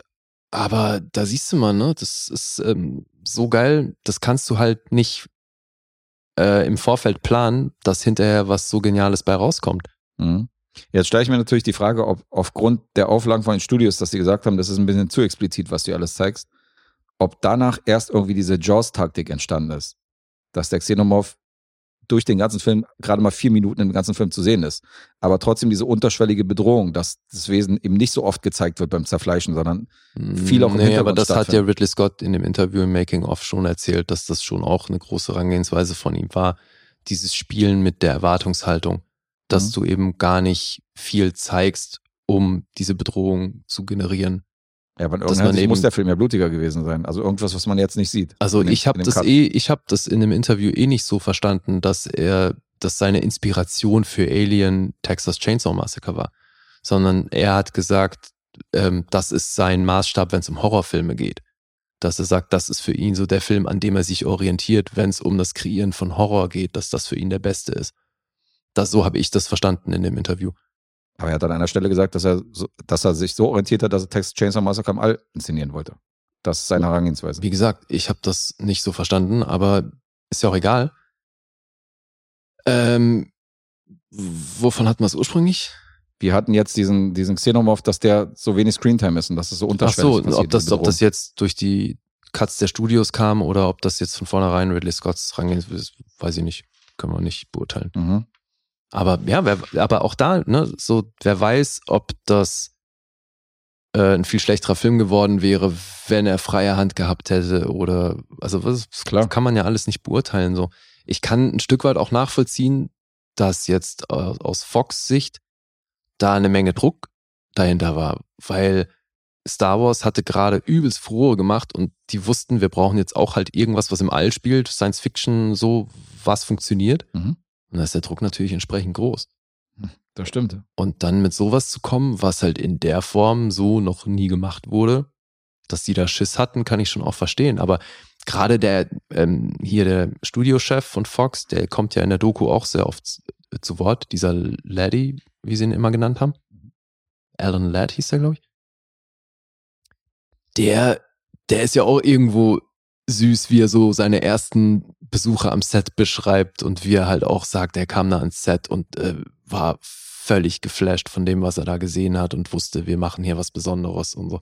Das klang wiederum sehr, naja, als hätte er Ridley Scott eine Menge Zuspruch gegeben in dem, was er da versucht zu kreieren. Mhm. Deswegen, ja, ich finde es ist immer so eine Interpretationssache, aber ich finde, die Doku gibt einem dann schon echt einen guten Eindruck da, davon, was das für ein Hickhack war, bis dieser Film so zustande kam. Und das mit der Musik hätte ich natürlich nie gedacht, ne? Mhm. Dass der Komponist sich da was ganz anderes für gedacht hat. So wie, wie krass, weil, also, Ja, weil das passt ja alles. ja, eben. Und auch wenn es jetzt da nicht, wahrscheinlich nicht so das ikonische Thema gibt wie bei anderen Filmen, Mhm. Also mir wäre nie der Sound negativ oder der Score negativ aufgefallen bei Alien. Ich fand das immer krass gut. Mhm. Aber ja. Herr äh, Goldsmith war es, ne? Der wollte was anderes machen. Jerry Goldsmith. Ja. Ja, schon krass. Ich fand auch, also dieses, äh, die, dieses Creature-Design ist halt so hammer, hammer gut, ey. Dass auch dieser Xenomorph-Schädel, dass der teilweise aus, aus menschlichen Schädelknochen bestand und so. Mhm. Aber krass ist auch dies. Allein diese Idee, Alter. Wir sammeln uns so viel Knochen, wie wir kriegen können. Ja. Und dann gucken wir, dass wir die so einbauen können. Ja. Aber auch halt mit der, mit der, ähm, so vorausschauend zu sein, zu sagen, wenn das funktioniert, dann brauchen wir noch mehr davon, weil dann müssen eben andere Räume auch so aufgezogen werden, dass Klar. das halt alles irgendwie ein, ein Ding ist. Mhm. Ja, also gerade so das Kreativdepartment, ähm, was hier Bühnenbau und sowas angeht, die Ausstattung ist der Wahnsinn. Voll. Und die wollten ja das Titellogo, wollten sie auch aus Knochen und Gedärm irgendwie bauen und haben dann gesagt, das ist irgendwie zu gory. Ah ja? In den Film einzusteigen, das war auch eine Ursprungsidee. Okay, das hätte aber, das wäre komisch gewesen. Weiß ich nicht. Weil, naja, weil so, das ist ja das, was ich vorhin meinte, so hast du halt diesen Clash von alles, was Giga ist, was Mhm. eben so alles von Alien und die Welt drumherum ist, Mhm. Also von dem Xenomorph. Und dann hast du aber eben so die menschliche Komponente und das ist eben alles, auch wenn es so ein bisschen die, die runtergekommene, dreckige Variante ist, ist es halt trotzdem alles dieses maschinell funktionelle. Ja, klar. Und, das sieht ja auch alles sehr, sehr, sehr geordnet und das mein, parallel aus. Und so. meine ich ja. eben. Und deswegen passt das, finde ich, auch so geil mit dem Schriftzug. Also, Mhm. ja, aber das, hey, mein Gott, Geschmackssache, ne? Ich finde nur, die haben hier echt was, was Ikonisches geschaffen. Also, das ist mal epic. Ja, das ist epic und ikonisches, müssen wir uns nicht drüber streiten. Und ähm, ich meine, Ridley Scott selber hat ja erstmal, wollte er Animatronics für die ganzen Aliens und so oder für die Special Effects in Szene setzen, Mhm. fand aber dann, dass die Technik noch nicht so weit war, wie er sich das vorstellt, die Sachen umzusetzen. Ja, also bei, bis auf den Xenomorph sind es ja Animatronics. Genau. Aber es war ihm halt, ähm, also er hatte halt Angst davor, irgendwie so Menschen in Kostüme zu packen und äh, hatte Angst davor, dass das dann albern aussieht. Weil wenn das dann albern aussehen würde in dem Film, dann hättest du den ganzen Ja, Film in die Tonne Funktioniert das kloppen ganze. Ding Dann nicht, ja. das ganze Gerüst wäre zusammengeklappt. Und dann entdeckten einige äh, Mitglieder der Crew in der Kneipe einen zwei Meter acht großen Grafikdesigner und fragten ihn, ob er Bock hätte, in dem Film mitzuspielen. Ja. Und das ist letztendlich der Herr wegen den langen Gliedmaßen und so, dem sie dann die Rolle des Xenomorphs angeboten haben, der dann in das Kostüm geschlüpft, geschlüpft ist. Und der hat auch weder vor dem Film noch nach dem Film hat er jemals wieder was gemacht. Mhm. Und das fand ich krass, das wusste ich nämlich nicht. Er stach nämlich Peter Mayhew aus, Ach so? der Chewbacca gespielt hat. Das wusste ich auch nicht. weil ähm, er war nämlich eigentlich die, äh, die zweite Wahl. Okay. Aber der ist nicht so feingliedrig wie er, ne? Der ist nicht so feingliedrig, der ist halt massig so. Insofern wäre das vielleicht ein, auch eine komplett andere Darstellung gewesen. Das finde ich halt so krass, Das dass, krass. dass die dem stellenweise einfach wirklich nur Handschuhe überziehen mussten, dass der halt wirklich einfach gar nicht keine Verlängerung oder sonst was gebraucht hat. Also schon Ja. extrem, äh, ja, eben feingliedrig. Finde ich auch cool, was Ridley Scott dann sagt über diese Szene in der Bar, wo sie ihn angequatscht haben, dass dann eben so die alte, der alte Klassiker kam, äh, You Wanna Be in the Movies. Mhm, genau. Ja. Das äh, hat er sich auch nicht zu träumen gewagt, dass er an so einem Blockbuster dann mitspielt. Ja. Nee, aber das funktioniert ja echt gut. Haben sie halt auch da wieder, ne, sensationell über den Schnitt gelöst. Mhm. weil da, die haben ja getrickst ohne Ende. Auch da notgedrungen, auch hm, budgetmäßig natürlich übelst unter Druck gekommen, haben ja überzogen mit dem Dreh, waren dann Mhm. irgendwann vier Wochen drüber und so und dann musste natürlich viel improvisiert werden. Aber es funktioniert alles. Ey, allein dieses Ding, als John Hurt auf dem Planeten in dieses Ei reinguckt Mhm. und da so reinleuchtet und du siehst, wie sich da was bewegt. Was ein geiler Moment. Und wie billig. Und wenn du, wenn du dann hörst, was Ridley Scott erzählt, ja, ich war da halt mit, mit hier äh, Gummihandschuhen so zum Abwaschen. Ja. Irgendwie steckt ich in dem Ding drin und mach halt hier irgendwelche äh, Fingerbewegungen. Und Wie einfach, oder? durch die Gedärme sieht das so aus. Alter, wie geil. Movie Magic. Ja, Mit den total. einfachsten Mitteln. Und das Schönste finde ich sowieso, weil vorhin du hast angerissen, die ähm, Ripley ist, äh, ich glaube, dritter Officer oder so. Mhm. Und im Drehbuch standen ja immer nur Nachname und Rang. Das heißt, es gab kaum Regieanweisungen, super reduziert gehalten alles laut Casterin und demzufolge auch keine Hinweise darauf, welches Geschlecht die jeweiligen Rollen haben. Richtig. Und dass sie dann hingegangen sind und gesagt haben, okay, jetzt haben wir aber hier gerade einige Filme, wo Frauen in einer Leadrolle waren, dass dann der Studiotyp ankam und meinte, sag mal, wie wär's denn, wenn da Frauen dabei sind? Mhm. Und dann, aber zu dem Zeitpunkt, ne, also er war wirklich der Einzige, der mit dem Gedanken gespielt hat, dass Ripley auch eine Frau ist, weil sogar Casterin als auch äh, Regie und Produktion alle der Meinung waren, naja gut, also die eine oder andere Frau schön und gut, aber Ripley ist ein Mann. Mhm. Das ist halt so krass, finde ich, dass die dann auf die Idee kamen, da eine Frau zu besetzen. Ja, wir haben das Jahr 79, da war es noch nicht üblich. Ich meine, klar hast du die Blaxploitation-Filme gehabt, so, weißt du, wo du so starke Frauenrollen hattest oder so ein paar Rape and Revenge-Sachen. Aber da so eine Frau als Titelrolle zu besetzen oder auch als Action-Heroine, das ist schon, ähm, das ist schon untypisch. Ja. Auf jeden Fall. Ja, und das hat uns nicht nur die Karriere von Sigourney Weaver beschenkt, sondern eben auch wirklich dafür gesorgt, dass die Hauptrolle perfekt funktioniert. Und eine der größten weiblichen Actionstars nach wie vor äh, taucht in sämtlichen Top Tens auf. Als, äh, Ja, wahrscheinlich auch immer noch eine der stärksten Frauenrollen ever. Ja. So. Also Sarah Connor ist noch eine, die mir einfällt, so in der Riege Ja. aus den Terminator-Teilen, aber dann kommt erstmal eine Weile gar nichts. Naja, Das stimmt. Und dabei ist sie einmal in Tränen ausgebrochen, weil sie nämlich, äh, als sie die Katze auf dem Arm hat, die auch eine große Rolle spielt in dem Film und immer wieder auftaucht, plötzlich riesigen Hautausschlag gekriegt hat im Gesicht und dachte, okay, nein, jetzt ist sie allergisch auf die, auf die Katze, auf eine der Katzen, es waren ja vier insgesamt. Und danach kam aber raus, dass sie auf das Glycerin allergisch war, was man ihr im Gesicht da aufgetragen hat, damit es so nach Schweiß aussieht und nach irgendwie Anstrengung. hm. Darauf war sie letztendlich allergisch und äh, es war doch keine Katzenallergie, wie vermutet. ja, das ist abgefahrenes Zeug, dieses Glycerin. Mhm. Das kriegst du also aufgetragen das, das perlt nicht ab. Also das perlt, aber es, es fließt eben nicht runter.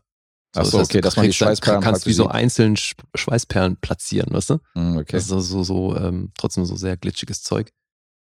Und äh, fühlt sich halt eh nach einer Weile sowieso nicht geil an auf der Haut, aber ich meine, die hatten hier eh Drehbedingungen, Alter, also zum Teil Mhm. muss man schon froh sein, dass da niemand wirklich zu Tode gekommen ist. Aber auch da wieder, ne, so äh, Learning by Doing, so, dann haben, hat, haben die diese geilen Raumanzüge designt Alter, ja, das und war ja sich alles durchdacht. Natürlich übelst unhandlich die Dinger, ein Geficke da reinzukommen Mhm. und äh, übelst heiß. Dann war das ein Riesenthema mit der Temperatur da drin. Haben die aber halt auch erst beim Drehen festgestellt, so, äh, okay, fuck, den wird zu warm da drin. So. Ja, die haben halt nicht dafür gesorgt, dass irgendwie Sauerstoff reinkommt, sondern die waren halt komplett abgeriegelt. So, hat aber natürlich erstmal niemand dran gedacht und dann mussten sie das irgendwie, mussten sie da Sauerstoff reinkriegen und halt einen Luftaustausch äh, herstellen in diesem Anzug und so. Aber ja, alles Learning by Doing. Bis sie das hergestellt haben und bis sie diese Öffnung gemacht haben, sind aber sämtliche Besatzungsmitglieder in diesen Raumanzügen umgekippt. Nein. Inklusive die Kinder von Ridley Scott. Die, nein, also in, in der Doku wurde noch äh, Cartwright erzählt, das ziemlich ausführlich über diese Anzüge. Mhm. Und äh, die sagt, dass sie die, ähm, den, äh, wer war es? Ich glaube, der Dallas gespielt hat, Tom, Tom Skerritt. Tom Skerritt. Er hat noch erzählt, dass ähm, ihm eben so heiß wurde da drin, dass er kurz davor war, dass ihm die Lichter ausgingen. Und dann haben sie aber abgebrochen und sind dann eben auf die Idee gekommen, äh, scheiße, wir müssen da Luft reinpumpen. So. Und dann haben sie für die totalen Einstellungen, um das ganze Set zu zeigen und um das noch größer darzustellen, haben sie dann Kinder in Raumanzüge gesteckt. Das waren, das Um waren die Söhne von. Ja, um, um das Größenverhältnis eben entsprechend äh, aufzublasen. Und da sind dann zwei ohnmächtig geworden. Weil es zu heiß war in diesen Raumanzügen. Das habe ich, so habe ich das verstanden in der Doku. Also von den Schauspielern ist keiner umgekippt. Der einzige, der wirklich krank geworden ist, ist ja der Typ, der zuerst für John Hurt eigentlich besetzt wurde. Mhm. Und John Hurt dann irgendwie einen Tag vorher oder am Abend vorher so einen ewig langen Pitch von Ridley Scott bekommen hat und dann gesagt hat, ja, okay, cool, hab ich Bock, wann fangen wir an? Morgen früh. Und dann irgendwie sieben Uhr morgens im Studio, zack. Aber der, der hatte ja wohl Diabetes, so das, äh, Mhm. das weiß ich noch, aber ähm, nee, ansonsten glaube ich, sind die nicht kollabiert. Na, ich habe ich hab gelesen, dass da wohl ein paar das Bewusstsein verloren haben in diesen Raumanzügen und dass die Kinder von Ridley Scott, die halt aufgrund der Perspektive bei dieser Space Jockey Szene mit eingesetzt worden sind, damit das Set größer aussieht, da sind wohl die Kinder von ihm kollabiert beide. Ja. Das, Das- ist das, was ich mitbekomme. Ja, wie gesagt, kann man alles in der Doku nachsehen. Mhm. Die, ähm, shit, wie hieß sie? Making of Alien Behind, nee, Within the Beast. So rum, ne? Mhm. Within the Beast. Soll jetzt auch eine neue Doku rauskommen. Im September erst wird die, wird die gestreamt. Ich weiß jetzt nicht, wie die heißt, aber es kommt wohl eine neue Alien-Doku raus jetzt demnächst. Auch nur über den ersten oder dann? Gute Frage. So. Kann ich dir nicht sagen, ob es da um die komplette Filmreihe geht. Aber ich glaube, es geht nur um den ersten. Ich bin mir nicht sicher. Weil das wäre schon auch mal interessant zu sehen, was das so, ob es da überhaupt Leute gab, die durchgehend irgendwie mit eine Rolle gespielt haben. Mhm. Weil das hat ja schon auch einen krassen Verlauf genommen. Jetzt nicht nur mal auf dem Regiestuhl, das war ja schon auch abenteuerlich. Auf jeden Fall. Na gut. Hast du noch was? Ja. Na, hau raus. Wollen wir mal über die Szene reden, die in äh, allen Listen der furchterregendsten Filmszenen aller Zeiten irgendwie auftaucht? Nämlich Auftritt Chessbuster. Mhm. Da können wir auch noch ein paar Worte verlieren. Ist schon ganz interessant, weil du hast ja gesagt, dass das meiste manuell halt gebaut worden ist und das so diese Movie Magic, die durch die Schnitte und durch den Sound und so halt kreiert wird. Und du hast halt wirklich voll einfach unter dem Körper von John Hurt, unter dem Fake-Körper, hast du halt einen Typen gehabt, der einfach mit seiner Hand und der Puppe halt durch seinen Bauch durchbrechen sollte. Mhm. Und das hat halt beim ersten Mal nicht funktioniert. Weil du dann nämlich Kraft aufwenden musst und deswegen hast du dieses, dieses äh, Vibrieren unter diesem T-Shirt gesehen, wo dieses Monster versucht praktisch auszubrechen. Das war Mhm. gar nicht gewollt, sondern es sollte eigentlich zum ersten Mal Ja, ausbrechen. das war der erste Take, der nicht geklappt hat. Genau, Ja. das war der erste Take, der nicht geklappt hat. Und den fand ich besonders gut, weil es nämlich so aussah, als wenn, als wenn das Monster erstmal versucht durchzubrechen. Und Naja, zumal die ja diese Schläuche mit dran montiert haben, dass mit dem Durchbrechen parallel aus den Schläuchen Blut gepumpt wird. und zwar richtig, ja. Und das heißt, das Blut pumpte trotzdem und der Durchbruch fand aber nicht statt und dadurch wurde das T-Shirt halt von innen komplett zugesifft und das sieht schon ziemlich geil aus. Ja, auf jeden Fall. Und in der Szene wurden auch nur Tom Skerritt und Sigourney Weaver größtenteils eingeweiht, weil die nämlich äh, äh, ihre Position halten mussten. Alle anderen, die so außen rum standen von der Crew, die wussten gar nicht, wie diese Szene irgendwie ablief und wurden halt mit Blut vollgespritzt hier, Cartwright und äh, Jafet Koto und waren da relativ überrascht, dass die da, also das, die Angst und der Schock in den Gesichtern, der war nicht gespielt, sondern das war tatsächlich, äh, die waren tatsächlich Ja, aber eben da, relativ überrascht. da gab's ja ewig diesen Mythos und ich hab's auch immer, fand es mal lächerlich, wenn mir Leute erzählen wollten, dass die das nicht wussten, ne? Ähm, beim Drehen, dass das Ding jetzt durch die Brust schießt. So. Fand ich immer Quatsch, weil Mhm. zum einen siehst du ja nicht nur das Ding, das ganze Setup, was da gebaut werden muss, damit das überhaupt äh, so gedreht werden kann. Ist ja nicht Mhm. so, als würde einfach John Hurt liegen und plötzlich schießt was aus seiner Brust raus. So, sondern ähm, das wurde dann ja auch ein paar Mal gemacht. Also wie gesagt, zweimal. Und ähm, zum anderen haben die alle das Drehbuch gelesen. Und deswegen finde ich das immer so lächerlich, wenn dann Leute sagen, ja, die wussten nicht, dass dieses Teil da durch die Brust geschossen kommt. Natürlich wussten die das. Ich glaube, das Ja, ich war so glaub was, was bei Nancy, äh, was bei Nancy sag ich schon, was bei Cartwright ähm, vor allem diesen, Okay, ihr seid beim Du. ja, ne? Was da vor allem den Schock verursacht hat, war ja die Menge an Blut, weil Eben. die Ansage war, du kriegst eventuell auch ein bisschen Blut ab. Mhm. Und dann schießt dir halt erstmal so eine komplette Packung ins Gesicht. Sie rutscht aus, denkt nach dem Ausrutschen, okay, die haben gecuttet, realisiert dann, ach nee, wir laufen weiter, steht auf und spielt weiter. Ja. So, das ist natürlich schon geil, dass die das eben äh, auch, die haben das ja aus zwei Einstellungen mitgenommen, ne? Und der eine hat halt über den Körper rüber auf sie gefilmt. Ja. Das ist so grandios, wie sie es aufs Maul legt, Alter. Ja, und klar erschreckst du dich in dem Moment. Das meine ich ja. Es geht ja nicht darum, dass, dass sie nicht wusste, was passiert in dieser Szene. Aber wenn dir das Blut dann plötzlich in die Fresse spritzt und äh, die Wände vollknallt, so natürlich, dann Ja, ja. versteh schon, dass da nicht nur Schauspiel bei ist, Klar. sondern auch so eigene Nee, Reaktionen. logisch, die war sich über das Ausmaß einfach nicht bewusst. Aber es ist Genau. halt, es gab halt ewig diesen Mythos, dass die da am Set nicht wussten, dass dieses Ding da rausgeschossen kommt, das ist Ja, natürlich. Quatsch. Aber der Regisseur kann natürlich, kann natürlich die Schauspieler ein bisschen beeinflussen, indem sie eben in ihrem Trailer sitzt, während er da die ganzen Mechanismen aufbaut und so, weil die Überraschung dann vielleicht bei den Schauspielern größer ist und die nicht so viel spielen müssen. Das Ja, heißt, ja. man kann es ja schon ein bisschen beeinflussen, dass sie nicht mitbekommt, wie das Ganze konzipiert oder gebaut wird oder wie die Spezialeffekte entstehen. Ja, zumal du kannst, also das kannst du noch so Kann oft ja gelesen haben, wenn das Ding so plötzlich da rausschießt, hast du natürlich eine körperliche Reaktion. Erst Eben. recht, wenn das, wenn dann überall um dich rum Blut spritzt. Ja, eben, eben. Auf jeden Fall. Ja, ja. Naja, und die Szene hat dafür gesorgt, dass äh, ein Kinobetreiber letztendlich die Szene rausschnitt äh, aus, seinem, Was? aus seinem Film. Genau. Weil die Leute ihm das Kino vollgekotzt haben, nämlich die Klos. Und da hat er gesagt, okay, der hat keinen Bock mehr, hier die Klos sauber zu machen. Da hat er die Filmrolle genommen und hat eigenhändig eine Schnittversion aus Alien gemacht, wo er diese Chestbuster-Szene rausgeschnitten hat. Und dann hat sich das Aber Publikum natürlich, ja der ganze Film. Nee, das ganze Publikum hat sich danach natürlich gewundert, auf wen die der Jagd machen und was da los ist, weil die Szene gefehlt hat.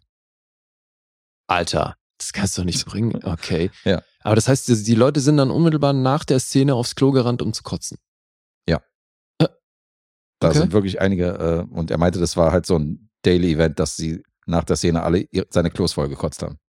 Wie witzig. Also es- gibt auch tatsächlich, ich habe auch Fotos gesehen von dieser Chestbuster-Szene, so diese Publikumsreaktionsfotos, wo die halt wirklich so, also im Jahre 79 war das ein ziemlicher Schocker, Klar. weil du musst es so sehen, die Leute sind bei Alien reihenweise ins Kino gerannt und das war das kommerzielle Publikum, Mhm. die normalerweise Star Wars gesehen haben. Das sind jetzt nicht die Horror 70s nee, nee, das Texas ist. Chainsaw Ja, Massacre nee, Fans, die sowas kennen. war Mainstream. Es sind halt genau, das ist Mainstream-Publikum, die dann auf einmal diese Chestbuster-Szene sehen und sowas haben die noch nie vorher gesehen im Kino. Ja.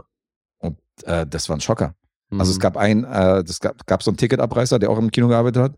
Der ist bei dieser Kopfabszene von, von Ian Holm, ist der einfach mal in Ohnmacht gefallen. Okay. Ja, der ist auch einfach mal umgekippt bei der Szene, weil, Zart beseitet. ja, zart beseitigt und ist erstmal weggekippt. Ich finde es eh krass, die Bilder, die die gezeigt haben, dass sie sagen, wir haben äh, in dem einen Kino am ersten Tag haben wir den zwei Tage am Stück durchlaufen lassen. Also 48 Stunden Mhm. Alien im Loop. Und die äh, Reihe, die irgendwie zwei Häuserblocks ging, die ist halt nicht einmal abgebrochen damit. Also die Leute sind da einfach nonstop rein. Ja, Mann. So krass, Mann. Und wer saß noch bei einer von den Premieren? Jack Nicholson und Warren Beatty. okay. Und die hatten Spaß, haben sich totgelacht, haben geschrien die ganze Zeit vor Angst und äh, haben danach irgendwie Ridley Scott angerufen und meinen so, Alter, geiles Ding. Hm. Hast einen echt einen guten Film hier hingelegt. Also die hatten auch Spaß. Die haben ihn gratuliert nach dem, nach der Premiere, als sie den Film gesehen haben. Na geil. Ja, vielleicht noch eine Seite zu den Sets. Das fand ich auch auf jeden Fall einen lustigen Fun, Fun Fact, dass die für die Ausstattung und für die Sets, dass die sich nebenan von einem The Who-Konzert so Lichtspots und so ausgeliehen haben, die sie dann Mhm. eingebaut haben in den Film. Finde Ja. ich zum Beispiel auch ganz geil. Ja, die haben da neues Equipment getestet im Studio nebenan. Mhm. Da haben sie gesagt, bauen wir uns mal aus. Geiler Scheiß, probieren wir auch, ja. Und wen haben sie die Rolle von Captain Dallas noch angeboten? Und der lehnte ab. der gleiche, der für der schmale Grat auch einer der drei Leute war, die da einfach abgelehnt haben, weil sie keinen Bock hatten. Harrison Ford, Han Solo, höchstpersönlich, hat damals schon gesagt, äh, hat sich damals schon die Rollen sehr, sehr gewählt ausges ausgesucht. Das ist so witzig, Der hatte keinen Bock. der da immer wieder auftaucht, ey. Ja, Mann. Aber geil war auch Tommy Lee Jones, der einfach mal gesagt hat, der hätte nur Interesse, den Xenomorph irgendwie darzustellen. Das ist für ihn der einzig interessante Charakter in dem Film. Alle anderen gehen ihm irgendwie am Arsch vorbei. Das war so seine Begründung, wo er gesagt hat, nee, lass mal. Sehr schön. Ja, Tommy Lee Jones und Harrison Ford. Zum Abschluss kann man noch sagen, was ich ja hart finde. Ich habe ja schon gesagt, dass die äh, Schauspieler da größtenteils verstorben sind von der Crew. Und das passiert im richtigen Leben in derselben Reihenfolge wie im Film. Von der Chronologie. Ach, echt? Die sind in der gleichen Reihenfolge verstorben wie die Crewmitglieder der Nostromo. Aber hart. Das ist ja abgefahren. Jafet Koto hat erst in diesem Jahr, Ja. vor ein paar Monaten, und äh, das war die gleiche, gleiche Reihenfolge. Erst John Hurt und so weiter. Makaber, aber irgendwo witzig. Makaber, ja, gut, witzig. Weiß ich nicht. Ja, krass. Schon hart. Dann sagen wir zum Abschluss, wie viel der Film noch gekostet hat und was er eingebracht hat, denn ein Hit war das definitiv. Hat ein Budget von 11 Millionen gehabt und hat weltweit über 106 Millionen eingespielt. Das ist eine Marge, die ist nicht schlecht. Wobei ich nicht weiß, wie sie jetzt auf diese 11 Millionen gekommen sind, weil es hieß ja überall, dass sie das Budget verdoppelt haben von der Produktionsfirma. Das heißt, die müssten bei zwischen 8 und 9 gewesen sein. Ja. Jetzt steht hier 11 Millionen bei IMDb. Ich weiß nicht, woher jetzt diese 2 Millionen noch gekommen sind. Ja, gut. Weiß ich auch nicht.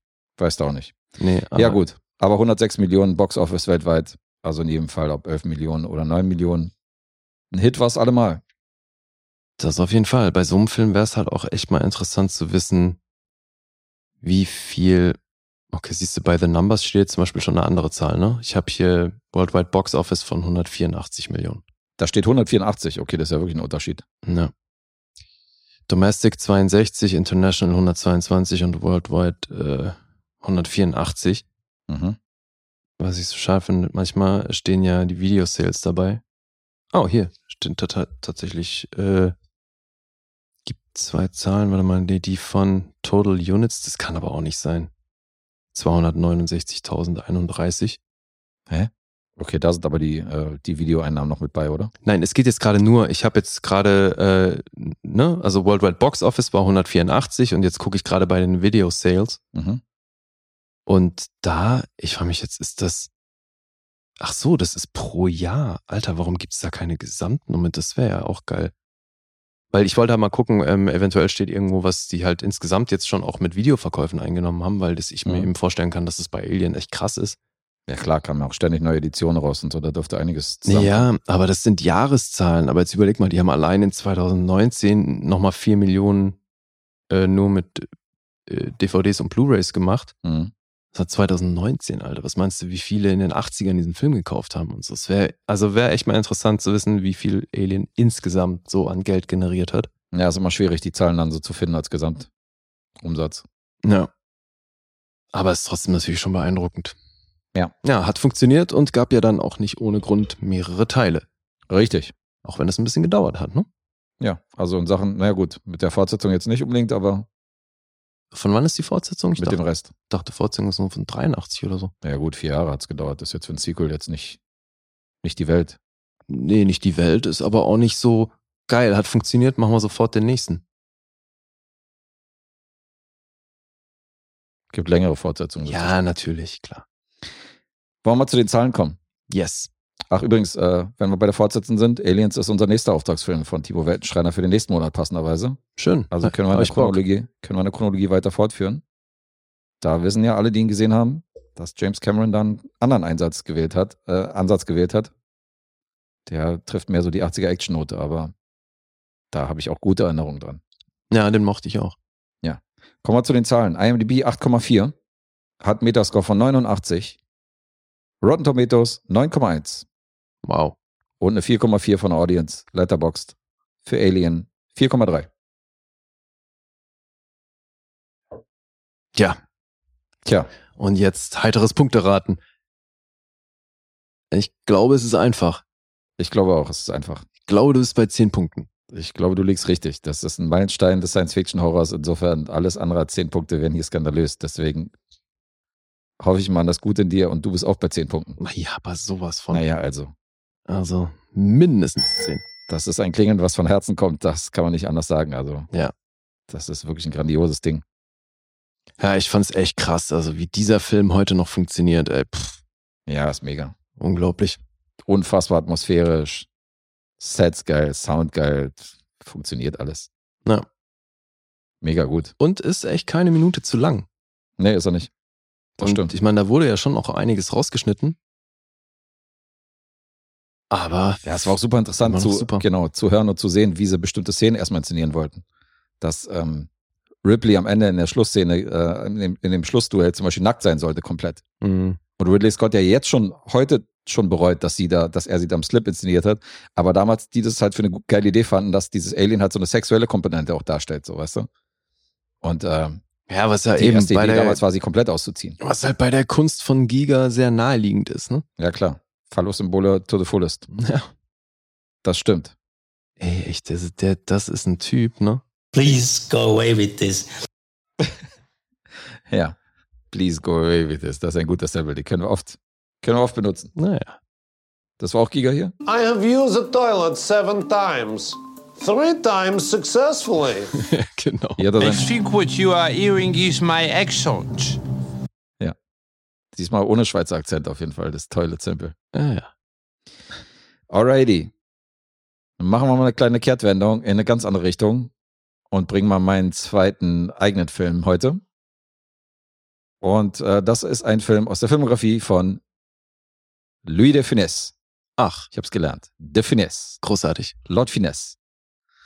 De Finesse heißt. Lord Finesse. Zwei, drei Sachen habe ich dann doch gelernt in diesem das Podcast. Da, war das die Eselsbrücke, Das die Alter? Eselsbrücke, Lord. Finesse. Im Ernst, Alter. Nein, das war nicht die Eselsbrücke. Hat nur gerade so geklungen. Von dem habe ich einen Film gesehen, der ist sogar noch schwarz-weiß. Ist aus dem Jahr 1983, äh, 1983, 1963 und heißt Karambolage. Karambolage. Karambolage. Ich überlege gerade, ob ich ihn kenne. Der ist, würde mich wundern. Hat der einen deutschen Titel? Wieder sowas ganz Lustiges? Der deutsche Titel ist Karambolage. Ach so. Ja. Das französische Pendant halt dazu ist der Originaltitel. Ja. Geht 88 Minuten, habe ich schon gesagt, ist schwarz-weiß und ist wirklich eher einer seiner unbekannteren Filme, wenn man jetzt seine Filmografie durchgeht und einer seiner Frühwerke. Ja, Regisseur war Marcel Bluval. Hatte Dreh, drei Drehbuchautoren, die hier das Skript geschrieben haben. Das sind halt so alles französische Filmleute, die halt an französischen Filmen mitgewirkt haben. so viel können wir hier das Ganze beschreiben. Insofern komme ich mal zu der Story. You trying to be funny again? Französische Leute, die bei französischen Filmen Ja, was soll ich da jetzt mitgewirkt haben. irgendwelche französischen komischen Filme aus den 50ern aufzählen, die kein Mensch gehört hat? Those sound like compliments. Thank you. Thank you. Ja, I love you for being lame. that's me. Also es geht um den Chef eines Touristikunternehmens. Der wird gespielt von Louis de Finesse. Der treibt seinen Beraterstab zum Wahnsinn, weil er natürlich in seiner cholerischen, hektischen Art will er zum 25-jährigen Firmenjubiläum kreative Ideen. Wie, der spielt einen Choleriker? Hör mal auf. Ja, aber das ist wirklich, also es ist komplett gegen den Strich besetzt. Ja, jetzt ist er abgefahren. Und ähm, wieso haben wir von dem eigentlich noch nichts gesampelt, Mann? Louis de Finesse haben wir noch nie auf dem Sampleboard gehabt. Was ist da Ey, los? Jedes Mal, wenn ich was Französisches sample, beschwerst du dich. Nicht auf Französisch natürlich. Ach so. Ja, dann schon. Oh nein, oh. Reicht doch auf Deutsch. Reicht doch auf Deutsch. Ja, okay, machen wir das. Da ich ja mir, ja, aber dann musst du mir mal ein paar Stellen schicken. Weil, ich ja, da gesagt, ich ja sogar die wenn ich mir, Synchronstimme. Du hast dir das jetzt aber. Ach so, stimmt, interessant, weil du meintest ja, dieser Herr, einer der wenigen Leute, wo du die Filme auf Deutsch anguckst. Hast Ja. du den jetzt auf Deutsch gesehen? Nein, den habe ich jetzt mal auf Französisch geguckt. Okay. Mit Untertiteln. Aber ähm, ja, hast du recht. Das ist tatsächlich hier und die Asterix-Filme. Das sind so die paar Beispiele, wo ich mir auch gerne mal die deutschen Synchroversionen angeguckt habe. Weil, wie wir gelernt haben, du warst schlecht in Französisch. Das sowieso. Aber ich bin auch schlecht in Kantonesisch und gucke mir trotzdem die Filme im Original an mit Untertiteln. Also das spielt jetzt keine große Rolle. Ich gucke halt Ja, du, ungern Synchro. hätte doch sein können, dass du dann, du guckst dir Louis Finesse an und äh, hörst die ganze Zeit nur Ouvre la fenêtre, ouvre la fenêtre, Ja. ouvre la fenêtre. Vielleicht, Und- ja. Nee, da, da durfte ich ja gar So ein keine Filme Trauma, weißt du? kriegen. Nee, nee, ich mag die Sprachen nicht, das stimmt, aber äh, trotzdem mag ich Synchro noch weniger. So, jetzt fassen wir nochmal zusammen, was ich bisher hier. Karambolage. Wie weit war ich jetzt im Inhaltsverzeichnis? Im Inhaltsverzeichnis vor allem Bei der Inhaltsangabe. noch nicht besonders weit. Äh, noch nicht besonders weit ist jetzt deine Aussage, ja? Ja. I really can't explain everything to you. I can, but I don't want to. Jetzt reicht's. Jetzt erzähle ich den Rest auch nicht mehr. Nie im Leben kriegst du das erklärt, Alter. Das ist das hier. You couldn't explain that if you had a gun and a dick pointed at you. 25-jähriges Firmenjubiläum. Der Chef läuft amok, weil er will besondere Ideen. Und dann haben wir den jungen Paul Martin. Der beeindruckt ihn mit einer frischen Idee und kriegt prompt Karriereversprechen und Aufstiegsmöglichkeiten prophezeit. Weil es heißt, guck mal, die Chefetage ist schon relativ alt, wir treten bald ab, das Rentenalter ist nah und dann kriegst du einen unserer Posten. Ich bin mir nicht sicher, dass ich den nicht gesehen habe. Das ist wirklich ein ganz unbekanntes Ding. Der hat auf Letterbox hat der 153 Views insgesamt auf der ganzen Welt. Also es ist Ich wirklich ein muss mir da jetzt mal Screenshots angucken. Das ist wirklich ein äh, eher, eher skurriler Tipp. Er braucht auch diese Aufstiegsmöglichkeiten und das äh, nötige Geld, was da eventuell mit reinkommt, weil die Hochzeit mit Daniel steht bevor. Daniel ist eine Tochter von einem Abteilungsleiter in der Firma und er ist praktisch der direkte Chef von ihm. Also er ist der Untergebene von diesem Abteilungsleiter und ist mit seiner Tochter verlobt und heiratet sie demnächst. Problem ist bloß, nicht nur dafür braucht er Geld, denn seine Geliebte, nämlich seine Sekretärin, ist schwanger. Mhm.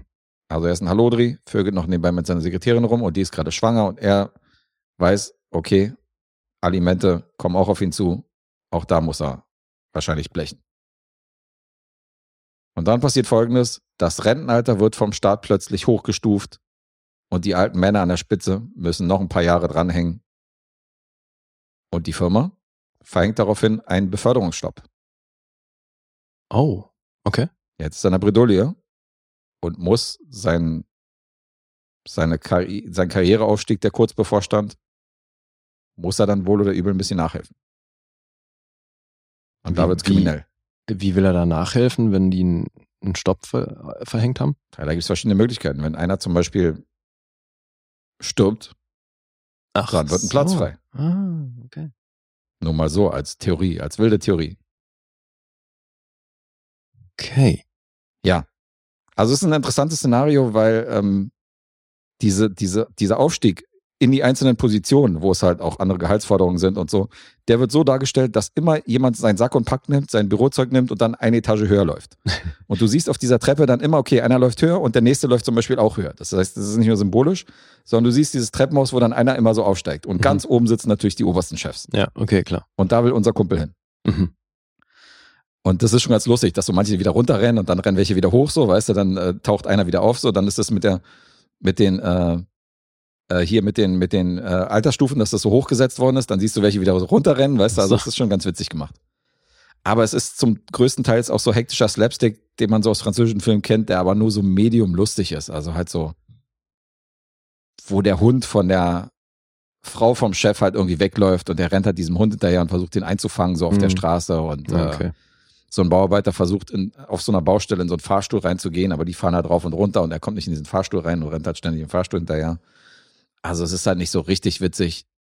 Aber diese Sozialkritik, die im Jahre 1963 hier schon so an der, an diesem, ähm, na, an diesem Buckeln, so, weißt du, für, für eine neue Position und an diesem Runtertreten bei Konkurrenten, die hier gezeigt wird, so, so berufliche Aspekte, das ist schon hier nicht schlecht gemacht. Das ist schon ganz interessant Mhm. Aber hart sexistisch auch von allen Charakteren, die du hier siehst.